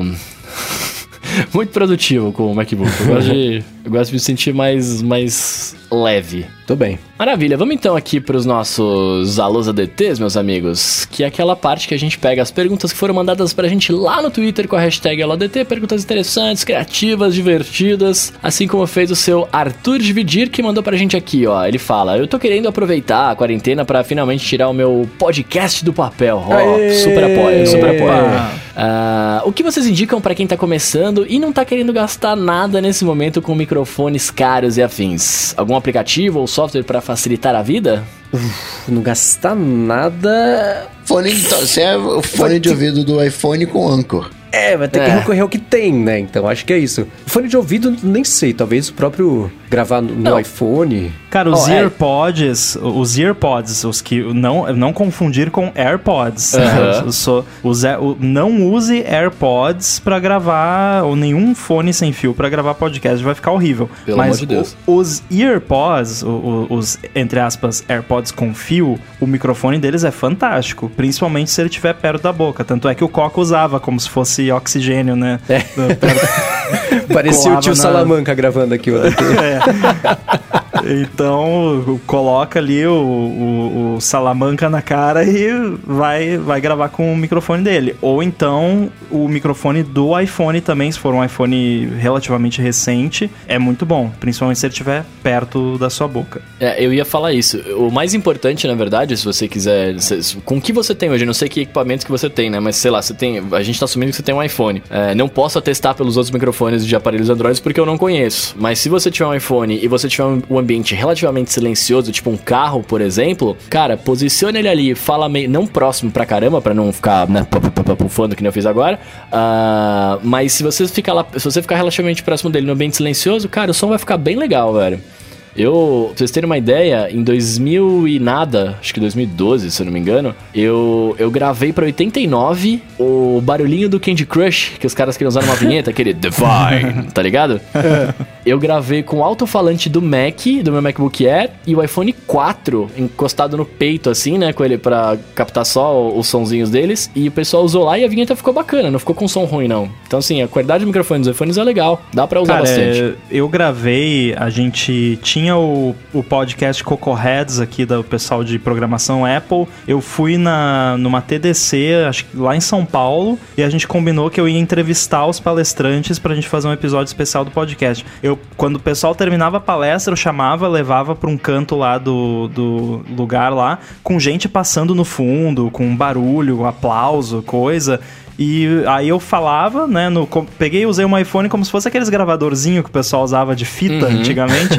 né? Eu botava perto da minha boca, ah, e aí, o que, que você achou? Qual é a sua opinião? Não sei o que, não sei o que. Virava pra pessoa, fui fazendo. Cara, depois, com um ajustezinho básico ali de equalização e tal no Mac, que você conseguiria fazer até no GarageBand, ficou muito bom. Ficou muito melhor do que eu esperava. E na época eu tava usando um iPhone 7 ou, ou no máximo iPhone 10. Então, é, o microfone do iPhone, ele é faz, faz um trabalho muito bom. É, e de, ele perguntou também de aplicativo e software. É, dá para fazer no GarageBand. Quando eu comecei a fazer o Café BDI, eu fazia no GarageBand. Eu, eu editava um pouquinho o áudio no um programa chamado Audacity. Que... Nossa, não, pelo amor de Deus, não indica o Audacity.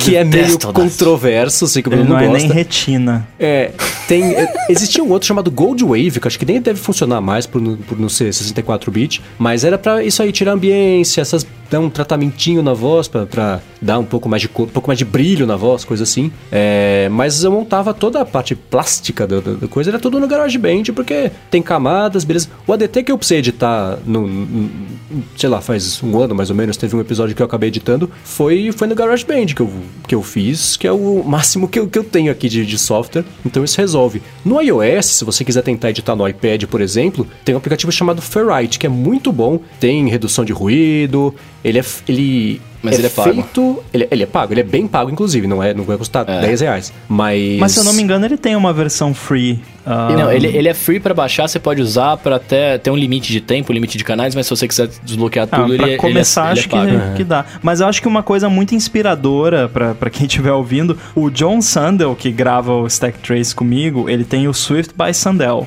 Uhum. Ele tem dezenas de milhares de inscritos, todo episódio é muito baixado, muito ouvido. Ele já entrevistou várias pessoas da própria Apple no, no podcast deles. O PR da Apple manda gente da Apple pra não Phil Schiller, né? Mas uhum. sim, pessoas, né, de, uh, de Swift, engenharia da Apple.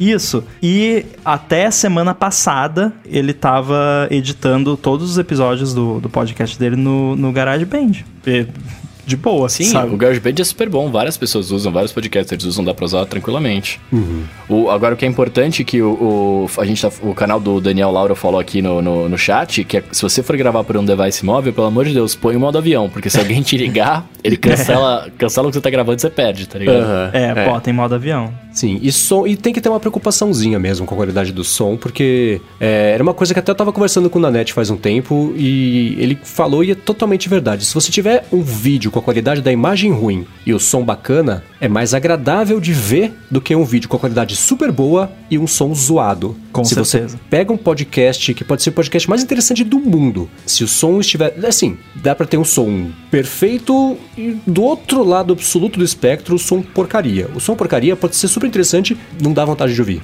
A boa notícia é que, por exemplo, que nem o Arthur tá aqui acompanhando ao vivo e falou que ele tem um iPhone 11. Isso aí já tá resolvido. Achando, não gravando, sei lá, no, no banheiro, né? Como vai fazer bastante eco, se ele conseguir achar um lugar que tenha uma ambiênciazinha. Por isso que eu aqui de casa tô gravando embaixo da minha cama, que é o box, não tô, tô enfiado embaixo da cama, mas é a cama baú box lá, eu tô gravando assim, porque é o jeito que tem para gravar, pra não fazer muito eco. Então é diferente de uma qualidade de estúdio, mas dá para fazer. O Bruno lembra quando a gente foi pro Rio de Janeiro, que ele tava gravando, fez uma cabaninha no armário do, do, do, do, do quarto de hotel, hotel, e gravou umas é. coisinhas lá, então Umas coisinhas não, eu gravei, eu gravei chamada da TV Umas lá do, do armário do quarto lá. É. É, rolou. Não, não, não, é porque assim, vai, foi pro ar, tá ligado? Então, assim, a é, o mais importante mesmo quando você grava, vai gravar uma parada é a acústica. Tipo, independente do microfone que você tem. Você pega um baita microfone profissional no banheiro, vai ter o som de banheiro. Se você tá Aham. num, no- dentro de um ambiente bem tratado com um microfonezinho mais ou menos, fica legal, tá ligado? Cara, é que nem você vai fazer uma comida e você pega ingredientes de qualidade ruim. Você pode usar a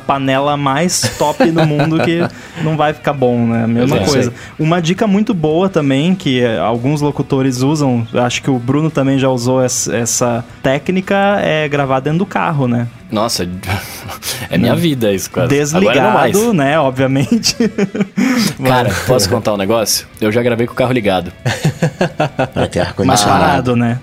Não, então, eu, eu, eu, eu, tava, eu tava, tava eu e um amigo, a gente tava saindo de um lugar, né? E já era de noite e tal. Só que precisaram de várias locuções com urgência. E aí eu tava no estacionamento, gravei e tal, e tava indo pra casa. No que eu tava indo pra casa, eles me ligaram falando que mudou a chamada e precisava gravar de novo. E, tipo, tinha que ser naquela hora. E não tinha o que fazer, a gente tava no meio do trânsito. aí eu falei pro meu brother, falei assim, ô, vem dirigir, né? Daí eu fui pro... Eu saí do carro, fui pro banco de trás, ele entrou e começou a dirigir. Porque não tinha onde, onde parar o carro naquele momento, o farol tava parado, né? Então trocou. Aí quando a gente estacionou no farol, eu falei pra ele, falei assim, fi, desliga o carro. Aí ele desligou o carro, eu falei o que tinha que falar, ele ligou o carro de volta e a gente foi. Nossa. Tá ligado? Eu já fiz umas coisas assim. Eu sou meio doentão nesse quesito. E aí, Coca, quais são as suas dicas? Ambiente, vocês já falaram tudo. Ambiente, testar o, isso de colocar o microfone com fio, né, perto da boca é uma boa dica, mas cuidado pra não ficar roçando na pele, não ficar roçando. Eu puxo ele pra frente e aquele aquela borrachinha, né? Eu subo ela pra encaixar, ficar próximo ao rosto, exatamente pra tentar ficar fixo e não ficar roçando na pele. E tem o lado do microfone, né? Coloca o lado do microfone pra fora, senão pode ficar abafado pela, pela pele. Eu começaria assim, com um fonezinho de, de ouvido da própria Apple, né? Os AirPods, salvando, gravando no próprio iPhone, com Ferrite pra editar, com- fazendo tudo, mas já que é custo zero, porque tem uma hospedagem, tem geração de feed, tem uma. Não é só a gravação, né? E o Anchor do Spotify cuida disso tudo. Bacana. E, Arthur, quando você publicar o podcast, avise pra gente que a gente põe aqui na descrição também pra todo mundo poder ouvir. Por favor. Bom, seguindo aqui com as perguntas do AloDT, o Michel Fleifel quer saber que hora que cada um de nós aqui costumamos escutar podcasts. A minha resposta é sim, vocês. 24 horas por dia. Ah, a minha resposta é bem parecida. É, geralmente eu, eu tenho escutado menos podcast enquanto eu trabalho. Eu costumava fazer mais isso, só que eu tô numa fase no, no trabalho, principalmente na firma, que tem muita reunião. Então, eu, é, o Marcos agora teve um faniquito interno ali.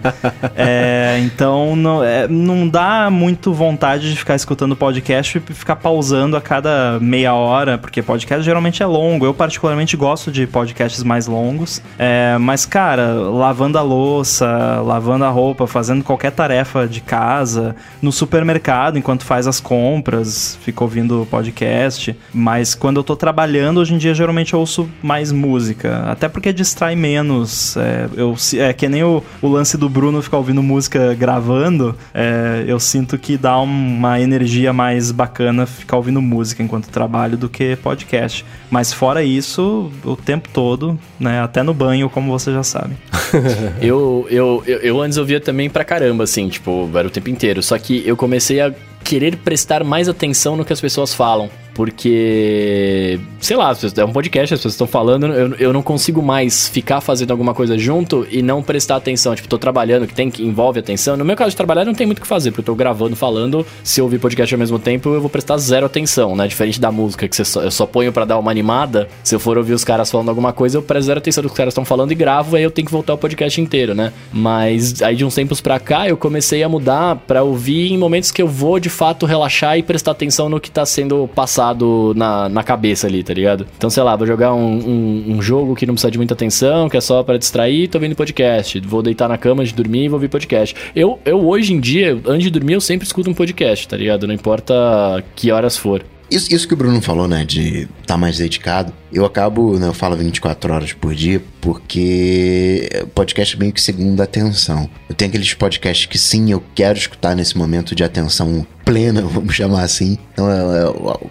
quando eu tô fazendo, ali tomando café de manhã e tal, em alguns momentos especiais, mas tarefas mecânicas que não exigem pensamento. Sei lá, lavar louça, essas coisas mais, mais braçais, que você não fica ali pensando em jogar jogo, vai podcast né, que eh, tem ali um nível de atenção mais médio, mas o meu pensamento maior foi o seguinte: eu poderia estar não ouvindo nada, então eu vou ouvir esse podcast aqui em que pelo menos eu estou ouvindo alguma coisa e alguma informação vai entrar, por mais que de repente eu não tenha 100% de entendimento do, do assunto. Então ouço direto, assim. Tirando o momento que eu tô lendo o livro e tal, né? O audiobook. O resto, assistindo uma série, um filme, alguma coisa. O resto tá ouvindo música, tá sempre sendo banhado por podcast. É, eu tenho. Eu escuto sempre em tarefas que, que não exigem nada de cérebro. Quando eu tô andando, que é só a única atenção é não tropeçar, e lavando louça, que também a única atenção é não deixar nada preso ali no prato. Então. Você falou de, de andar, né? Que a única atenção é andar. Sabe que pra mim qual é a melhor hora, de fato, para ouvir? É. é quando eu vou no mercado. É, eu Cara, também gosto. Que eu ponho, eu ponho no ouvido ali, ligo o redução de ruído, não escuto nada à minha volta, uhum. fico só ouvindo a galera falar e vou fazendo minhas compras de boa, fico ali, tá ligado? Que demore duas horas no mercado, sabe assim? Mas de passar super rápido porque você fica ouvindo o, o programa, saca? Tipo, eu gosto Eu tenho um Alô ADT aqui em tempo real. É, quando vocês estão usando fones de ouvido, principalmente AirPods, né, que é mais portátil, enfim, em lugares em que você vai ter que se comunicar. Por exemplo, Bruno, quando você chega no caixa do supermercado, você deixa os AirPods no ouvido ou você tira? Eu deixo. Eu sei que é horrível, mas eu deixo. Cara, eu não consigo. Eu sou, eu tenho que tirar pelo menos um. Eu me sinto muito mal se eu fico com os dois no ouvido porque eu sei, tipo, óbvio, eu posso ligar o modo transparência, eu ligo o modo transparência. É, é, pra isso que é serve, modo, né? Em português é modo ambiente, né? É, ligo o modo ambiente ali e eu consigo ouvir perfeito, só que a pessoa não sabe. Aí eu Exatamente. fico assim, pô, a pessoa vai achar que eu tô aqui ouvindo música, então eu, eu tiro pelo menos um do ouvido pra, né, então, pra eu, não ficar eu, chato. Eu, eu tenho esse pensamento também, saca? Tipo, de puta, a pessoa vai achar que eu tô sendo, que eu tô sendo, tipo, sei lá, antipático, não quero prestar atenção nela tal. Mas eu, eu acho que eu sou tão simpático, presto tanta atenção na pessoa que não faz diferença. Tipo, eu, eu sou aquele cara que, que troca, eu sou o cara free talker da, do, do da fila oh. do mercado que troca ideia. Miss simpatia. Calma, eu não sou free talker com as pessoas da fila, isso eu não gosto. Eu, eu, acho que cada um tem seu espaço. É agora com corona, mais espaço ainda. Mas com a, com a atendente do, do mercado ali, se eu vejo que ela tá na dela e não quer falar, beleza, eu respeito e não falo nada. Mas se ela tá simpática também, nossa, cara, vai horas de discussão ali. O mercado fica até maior com a fila lá, porque eu, eu, eu, gosto de falar. E aí a pessoa vê que eu tô de fone, mas vê que eu tô respondendo, eu acho que beleza. Tá, Você tá, já ouviu tá o ADT, né? Já começa a entrar na conversa. o Eliade comentou uma situação que acontece direto comigo também, já deve ter acontecido com vocês, que é você tá ouvindo o podcast num lugar público, por exemplo, no supermercado, e começar a rir sozinho é. que nem um maluco, né? Tipo, Sim, você direto. começa uhum. a gargalhar sozinho e as pessoas olhando, assim, o que que esse Amigos cara imaginários. Tá é, e, quando, e quando você tá só você e uma pessoa na, tipo, olhando a gôndola ali, aí, mano, alguém fala um negócio, você dá aquela. aí a pessoa te olha, aí você fala, não, né, a pessoa acha que é de você, dela, que você tá rindo, aí você começa lá, a procurar o Involanda, né? Cadê a pegadinha? É, ultimamente eu tenho parado de escutar. Como eu, não, eu tô caminhando só com a esteira que eu comprei e eu detesto. descobri, sabe o que? Eu detesto caminhar na esteira. Mate-me agora, é ah. é horrível, é muito chato. Eu quero que acabe o mais rápido possível. Então eu não quero. E escutar música não faz tempo passar mais rápido para mim. Só escutar podcasts faz tempo passar mais rápido. Então o que eu tenho feito é. Eu tenho acumulado Andar podcasts só.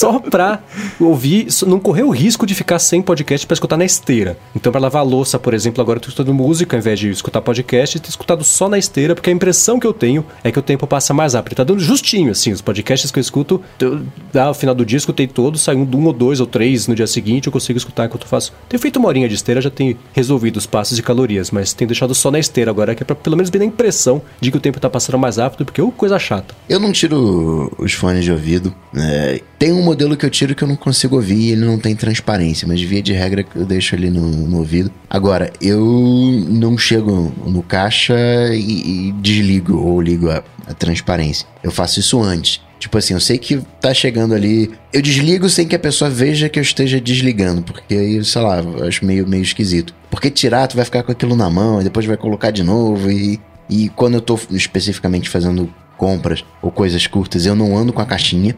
Eu fico só com o fone, então não teria onde colocar. Então eu dou aquela miguelada ali antes, aí quando chego no caixa, dou bom dia, boa tarde, eu tô interajo. decepcionado. Eu achei que você já, já teria alguma automação que detecta que papelzinho você assim, tá chegando. Porque entra um pouco de- nessa coisa de educação, né, de, de- Porque eu acho horrível demais você vai chegar no caixa, aí a pessoa te cumprimenta e você pega o que que foi? Aí você vai no ouvido, desliga, liga a transparência, pede pra pessoa repetir. Eu acho isso, isso falta de educação, assim. Eu gosto de já chegar ali no ponto, né, chegar antes. Ou se eu fosse tirar, eu tiraria antes, mas aí eu vou tirar antes, vou colocar no bolso, não sei o que, o silicone vai grudar o pelinho naquele silicone. e- Ah, não. É, eu ando com a caixinha, então nesse caso é mais tranquilo. né? Eu também. Boto na caixinha e pronto. Ah, eu também, mas eu dou uma limpada de pôr na caixinha sempre. Eu não, eu- se, se sujar eu limpo depois tudo. Passo um álcool ali e pronto.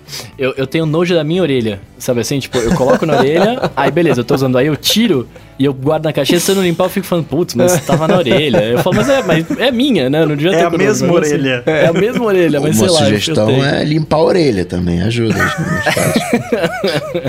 Muito bem, ó. Ah, seguindo aqui, o Paulo César Júnior tá perguntando pra gente, né? Qual é a formação de vocês e qual foi o caminho pra chegar até onde estão agora? Olha só, velho, profunda essa. É, sempre trabalharam na área que queriam, e aí ele manda um bônus aqui, né? Como se, como se conhecerem como surgiu o ADT.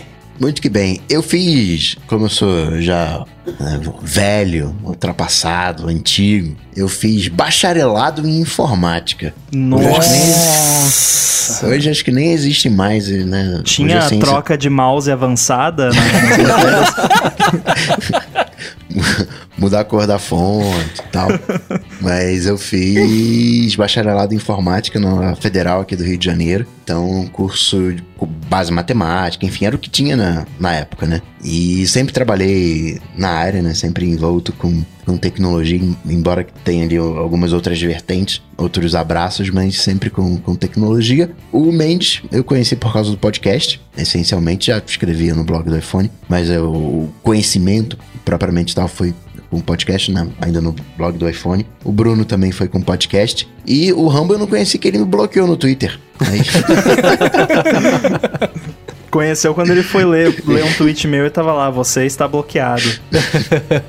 Bom, eu fiz publicidade na SPM. Se eu pudesse voltar no tempo, eu não teria feito. Teria feito design, que eu acho que teria sido melhor pra mim, mas eu soube descobrir isso depois, então paciência. É, E trabalhei em agência por 10 anos até começar a contribuir pro blog do iPhone, que foi a época que eu também comecei a gostar bastante de podcasts. E aí foi o caminho de começar. 10 anos, cara? 10 anos. Na Caramba. mesma agência, inclusive. Acho que eu sou a pessoa de agência com o maior tempo na mesma agência da história. É? Esse pessoal é o pessoal que troca de emprego. Mas. é, e aí comecei a fazer o podcast daí e gostei tanto que eu migrei de uma coisa pra outra. Mas como o podcast ainda não deixa ninguém rico, é, eu voltei a fazer uns freelas de publicidade pra poder pagar o resto das contas. Então foi mais ou menos isso. E também de conhecer o pessoal daqui foi o Coca. Na época do Café BDI, o Coca me chamou no dia do podcast, eu acho, né, Coca, pra poder fazer um episódio sobre podcasts. E o Bruno foi quando ele assumiu o Café BDI e a ideia de fazer o ADT foi justamente para ter um- uma mesa redonda dos três aqui que faziam na época o podcast diário de tecnologia, fazer o que eu falo que era o comentário dos diretores, né? Falar de um jeito mais aprofundado, mais opinativo também sobre menos temas. Foi mais ou menos isso. E o Rambo foi na época, claro, né? Que ele vazou o iPhone 10, ele foi lá no Loop fazer um vídeo.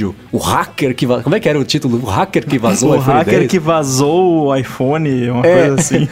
E Seu aí, hacker. foi nesse dia, depois da gravação do vídeo, o Rambo já participou aqui do primeiro ADT, que foi, foi quando a gente se conheceu também. E aí, estamos aí. Nossa, foi muito engraçado, porque eu, fu eu fui pra São Paulo pra gravar o, com o Loop, o, o vídeo do hacker, né, que vazou o iPhone. Aí era, sei lá, quase 11 da noite, né, que é o horário da gravação e tal. Aí o chegou o Mendes, ah, tudo bom, eu tô todo humildão, né, a gente tem um podcast, você se importa de participar e tal? E eu pensando mentalmente, pô, você é doido pra ir pra cama e tal.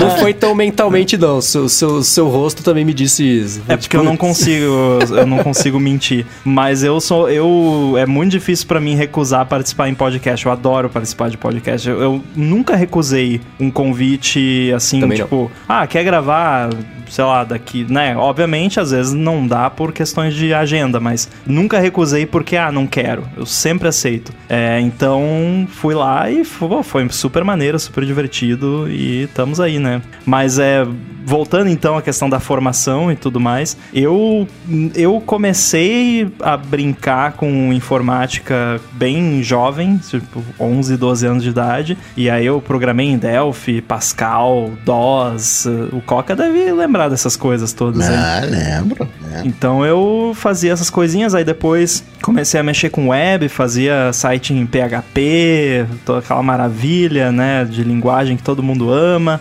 É, aí eu fiquei cansado disso, comecei, aí eu te, ganhei o meu primeiro Mac, comecei a brincar com ele, aprendi a fazer aplicativo para Mac, a Apple lançou o iPhone, comecei a fazer aplicativo para iPhone, tudo na brincadeira. E aí eu achava que não dava para ganhar dinheiro com programação. Isso em lá, 2007, 2008. Não, esse negócio de programação aí, não sei, não, não, não é para mim. Aí eu acho que eu quero fazer filme, eu quero ser cineasta. Aí eu comecei a estudar, comprei câmera e tal, fiz tudo. Eu cheguei a ter uma empresa de produtora de vídeo, fazia oh, vídeo institucional, vídeo de casamento, todas essas coisas eu, eu fiz. Aprendi muito sobre edição de vídeo, sobre efeitos visuais, motion graphics, esse tipo de coisa. E aí depois eu percebi que, não quer saber, eu acho que esse negócio de programação até que é legal, deixa eu tentar de novo. E aí, aí ficou. E aí foi isso. Eu não, não sou formado em nada, sou formado na vida. eu acho engraçado isso, né? Ah, acho que esse negócio de programação é legal. Deixa eu vazar o iPhone aqui. é tipo isso, né? É. Pô, da hora, cara, da hora a história de vocês. Assim, a, a, a, minha, a minha eu vou resumir bastante, porque a minha vida é uma loucura, de verdade. eu, eu, eu, acho engraçado vendo assim, o Coca, ah, porque eu fiz não sei o que, o Rambo, ah, já desde pequeno programação e tal. É, eu fiz publicidade também na, na Fundação Armando Álvares Pleiteado, é, mas eu não queria fazer, tá ligado? Eu fiz porque, tipo, ah, eu preciso fazer alguma coisa. Chegou na hora que eu preciso escolher uma faculdade para fazer, né? Eu fui lá e fiz publicidade porque era mais, sei lá, mais próximo de quem eu era, tipo, de comunicação e etc. Aí, durante a minha época da faculdade, cara, eu trabalhei com telemarketing, trabalhei, eu era atendente de telemarketing, trabalhei com assessoria de imprensa, trabalhei em agência também, trabalhei na Abril com trade marketing, até cair na consultoria que eu trabalhava antes, consultoria de negócios, que também nada a ver com publicidade. E aí chegou uma vida que eu não gostava, tinha depressão, todo zoado e tal. E aí, um belo dia, eu, saí da, da consultoria e falei, cara, o que, que eu faço da minha vida, né? Falei, ah, mano, eu gosto de falar, como é que, como é, que é esses caras que trabalham em rádio e tal? Como é que funciona? Eu fui pesquisar essa galera e acabei. E acabei indo fazer o que eu faço hoje, né? Aí participei de um reality show, mandei uns e-mails e me ferrei, né? Estou aqui hoje. ah, ah, mas é, é, basicamente isso. E é, e é, engraçado porque, assim, se você pega a, a, minha curva, que nem o Mendes falou que não teria feito né, o curso que ele fez no marketing. É marketing? Marketing publicidade? Eu esqueci já. É, você fez na SPM. Né, era propaganda e marketing. É, é, eu não lembro o nome exato do curso, mas era as duas coisas, basicamente. Que foi o problema. Eu, não, eu não fiz na SPM porque eu não passei, né? Só por isso. Senão eu teria ido fazer também. ah, e aí, mas é engraçado porque, por exemplo, eu teria feito rádio e TV, né? Porque é com que eu trabalho hoje. Mas mesmo, mesmo né, não trabalhando com os moleques com tecnologia, etc., por exemplo, na assessoria de imprensa era muito engraçado, porque é, falava.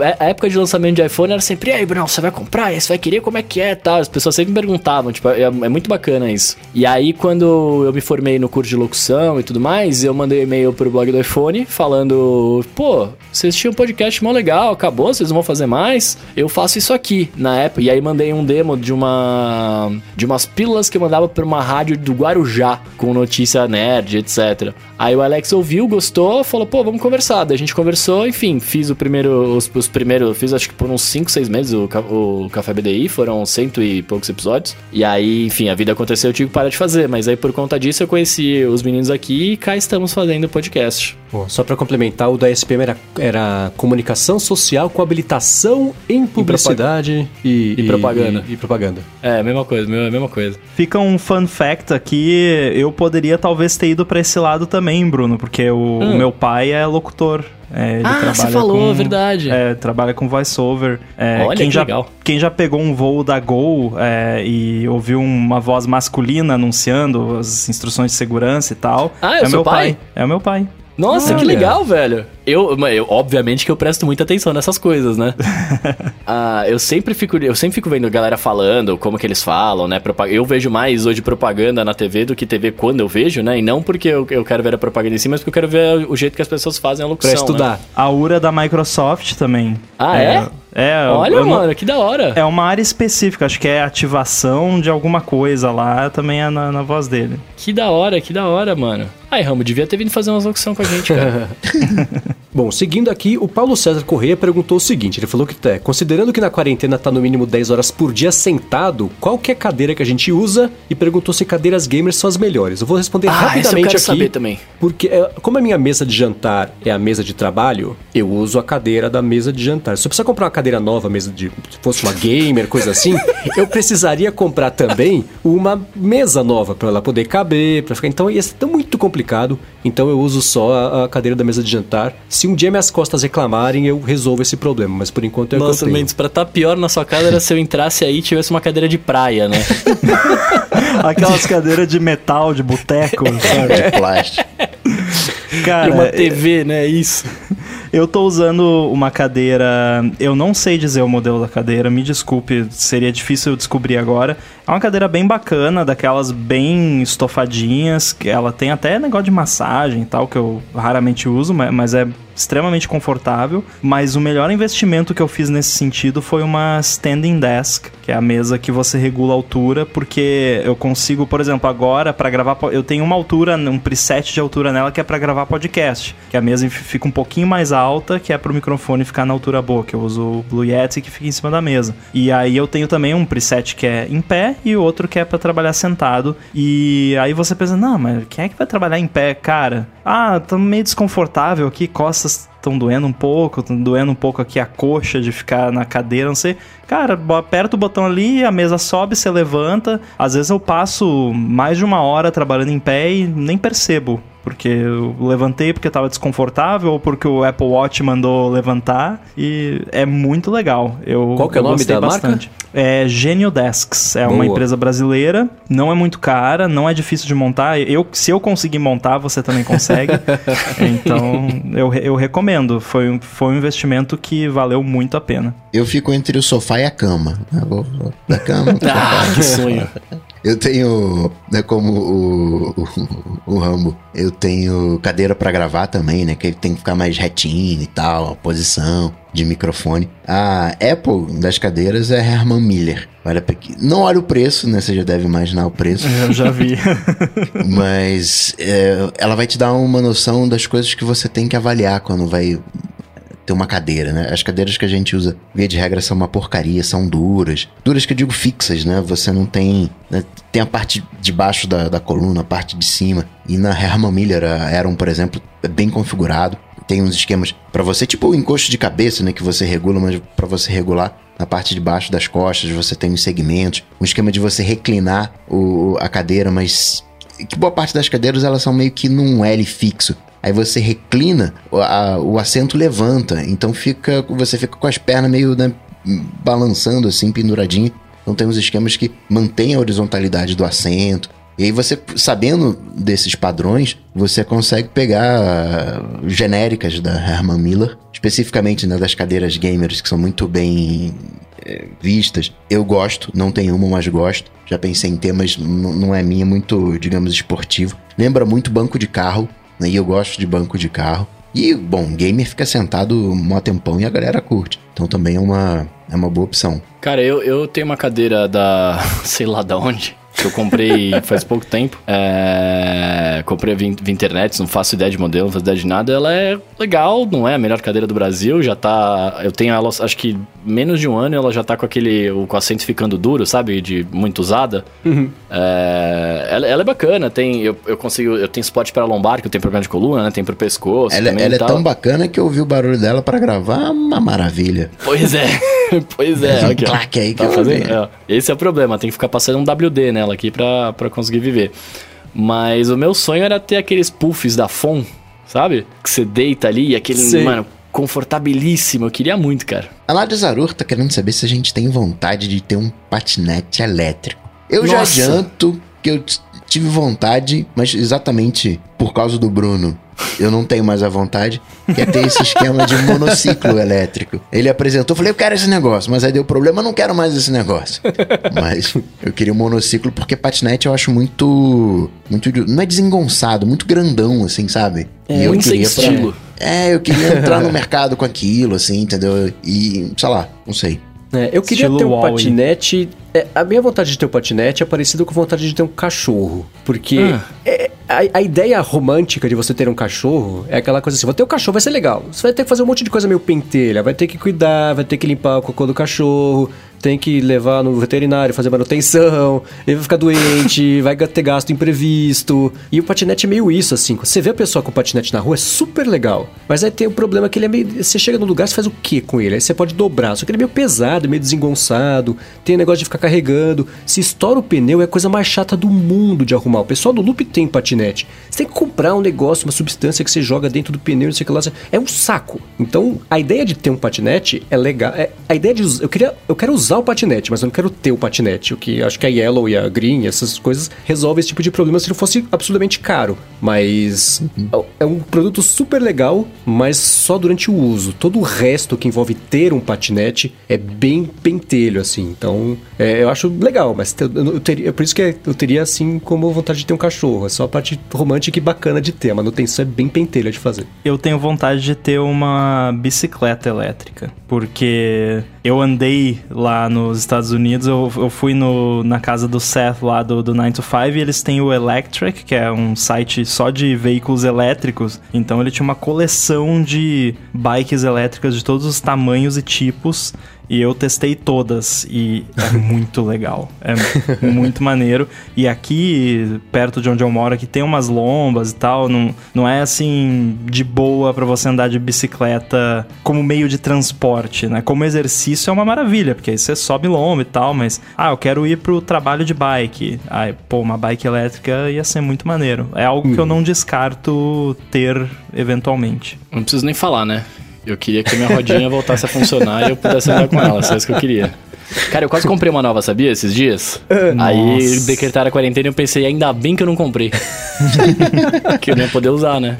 E acabar a garantia nesse, nesse tempo. Ia, e aí ia dar pau depois da quarentena sem garantia, tá ligado? É. Ainda bem, ainda bem que eu não comprei. Mas eu tava, eu ta- eu tava me coçando pra não comprar, cara. Eu quero, eu quero uma nova de, de qualquer jeito, tá ligado? Tipo, é muito legal, é muito prazeroso andar naquilo, saca? O pessoal comentando aqui no chat que a Green e a Yellow se juntaram, tá meio falido. É, eu comentei dos patinetes que tinha pra alugar, mas como categoria de produto. Aqui tá, tá meio bichado. Até recolheram, sei lá se volta. mas Tá, tá bagunçado isso aí. Muito bem, muito bem. Seguindo aqui, ó, o Nicolas Farias tá perguntando pra gente se a gente tem a mania de cheirar a caixa de um produto da Apple quando abrem. Definitivo, prenda a respiração se eu puder. Definitivamente não. Aliás, falando em caixa, desculpa mudar o assunto rapidamente, mas ah, e aquele tweet lá que vocês colocaram do, do, do iPhone brilhando na caixa ali? Ah, Ah, é verdade. tá aqui na eu- descrição do episódio. Pois é, bem da hora, né? É, então. Imagina, né? você cheira a caixa e depois você põe o iPhone lá pra fazer a balada do. Isso aí é o seguinte, pra quem não vai conseguir ver o tweet, se você pegar a tirou o iPhone da caixa, certo? Aí você liga a câmera da frente, a câmera de selfie, coloca no modo câmera lenta, aí se você aproxima, aí você aponta a câmera da frente pra dentro da caixa, como se você fosse guardar o iPhone virado de costas ali na caixa. Ele a tela começa a piscar, fazer uns brilhos malucos, fica meio psicodélico, parece lu- luz de balada assim, fica piscando várias cores, uma coisa meio malucona. E aí o Rambo matou a charada, né, do que acontece. É, rola um loop infinito, né? É um, É.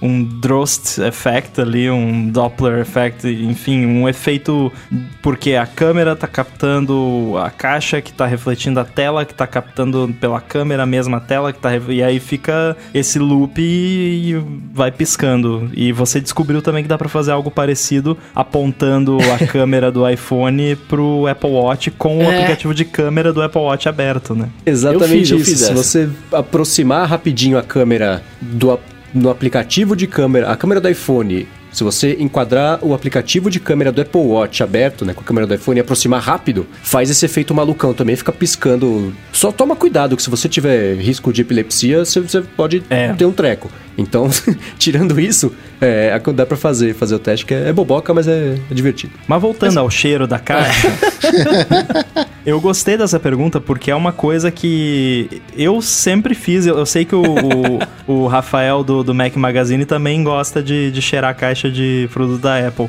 Eu sempre fiz isso e, e eu percebi que teve uma mudança. Tá, tá vendo? ó, no tempo do Steve Jobs. é, porque tem um cheirinho bom, assim, a maioria, né? Tem um cheirinho bom, parece cheiro de carro novo, assim. é, tem. Vocês não cheiram? Pô, tem um cheirinho mó bom. Teve até uma Não. empresa lá que fez uma vela perfumada verdade. com cheiro do produto novo da Apple. É mó legal. Mas realmente não são todos. Por exemplo, o Magic Trackpad que eu comprei, ele tava com cheirinho de Apple. Eu chamo de cheirinho de Apple. É o, esse cheirinho gostoso, parece de carro novo e tal. Mas eh, tem alguns produtos que você realmente aí tem cheiro ruim. é o cheiro da, da fábrica, né? Não, não sei do, do que que é. Mas sim, tenho esse costume. E o que é louco é você pensar que o, que, o cheiro que tá ali dentro da caixa veio da China, né? Porque o que acontece? Tá- Corona, tudo corona. exposto- Então, não, não quero entrar neste assunto, mas tá tudo exposto ali, né? Ao oxigênio de lá, aí a máquina, o funcionário fecha, né? A caixinha, aí vai outra máquina, embala. Então o ar que tá ali dentro. Ele continua preso lá dentro. Aí, a hora que você abre, é um pouquinho de ar da China que você respira, porque é o ar que veio de lá até aqui, né? A hora que você abre, que tá, vai ter essa troca. Então é louco pensar que é o, cheiro do ar importado, né? Então, então, é. Cheiro de carro novo, certo? É. Lá vem. Esse cheiro é fake. Ah, é. Carro novo deveria cheirar a borracha. Exatamente. Eles colocam um perfuminho, aquele cheirinho de novo de carro é um, é um perfume. Eu não sei se da Apple é uma, uma essência. Eu diria que é. Eu acredito que seja, porque é Fragrância muito. de suor de Steve Jobs? É, é porque é muito padrão, né? É, É, muito igual. exatamente. Eu, eu acredito que seja assim. Eu acredito que seja assim. Muito bem, muito bem. Pra gente finalizar aqui os nossos alôs ADTs de hoje, ó. Edgar Contente mandou. Pergunta muito séria. Tô, não, não sei se eu quero ler o resto. Puxar papel higiênico por cima ou por baixo? E ele deu, ele deu gabarito aqui. Existe dois jeitos. Por cima e errado. É, exatamente. Eu sou partidário dessa opinião também. Cara, e aí, Coca? Só tem um jeito, que é você puxar por cima. Porque se você puxar por baixo, você vai ralar a mão na parede. Aí você vai estar com a mão assim, né, digamos, eh, não higienizada. Carimbada. Não com álcool gel, aí você vai limpar ali na parede e na próxima vez vai de novo na parede.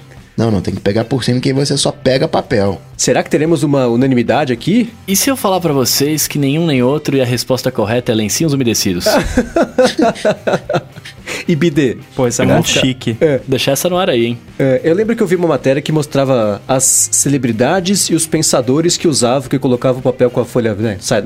Por cima ou por baixo, quais eram as vantagens e desvantagens de cada uma e tal. E eu, e eu lembro uma vez, é uma bobagem, né? Mas eu sempre usei né, por cima, que eu acho que é o jeito correto. E eu lembro uma vez que eu comecei a sair com uma pessoa e o banheiro dela tinha o, o papel higiênico ao contrário. Eu falei, Ih, não vai dar certo. E não deu? Claro que não foi só por causa disso. Mas foi. falei, ah, então tá bom. É tipo apertar a pasta de dente no meio, né? É, exatamente. Putz, dá isso eu não consigo. Eu fico maluco com isso. Muito bem, se você quiser o link das coisas que a gente falou nesse episódio, vão estar todos aqui na descrição para você conferir. Ah, queria agradecer, como sempre, Eduardo Garcia por fazer a edição do nosso podcast, essa mágica que a galera que vê ao vivo, depois que vai ver editado, vê acontecer. Ah, agradecer aos nossos apoiadores lá no apoia.se barra área de transferência. Agradecer aos nossos PicPagantes lá no picpay.me barra área de transferência. Pedir para você ir lá também no, no, seu agregador de podcast favorito e uh, deixar o seu spot like, deixar suas estrelinhas, deixar o que você precisar deixar lá pra gente, para ajudar a gente aqui na, na, na, divulgação da parada e agradecer os meus amigos aqui, Marcos Mendes, Gustavo Faria e Guilherme Ramo por terem participado e co-apresentado este episódio. Se quiserem falar com vocês, como faz? Sempre um prazer e uma honra aparecer por aqui. Rambo, obrigadão pela participação. Para falar comigo, vocês sabem, só ir lá no Google bater Coca-Tech que a gente troca uma bola. Podem me seguir no Twitter, arroba inside, e também me escutar no Stack Trace lá no 9to5mac.com. Bom, eu sou MVC Mendes no Twitter e no Instagram também. Apresento o Loop Matinal, podcast diário de segunda a sexta do Loop Infinito. E é isso, eu já falei tudo? Agora é o Bruno. é isso aí, eu sou arroba Bruno Underline Casemiro no Twitter e no Instagram mais próximo de você. Vai lá e bate um papo comigo, certo? Maravilha, tudo dito e posto, a gente volta na semana que vem. Valeu! Alô, tchau, tchau.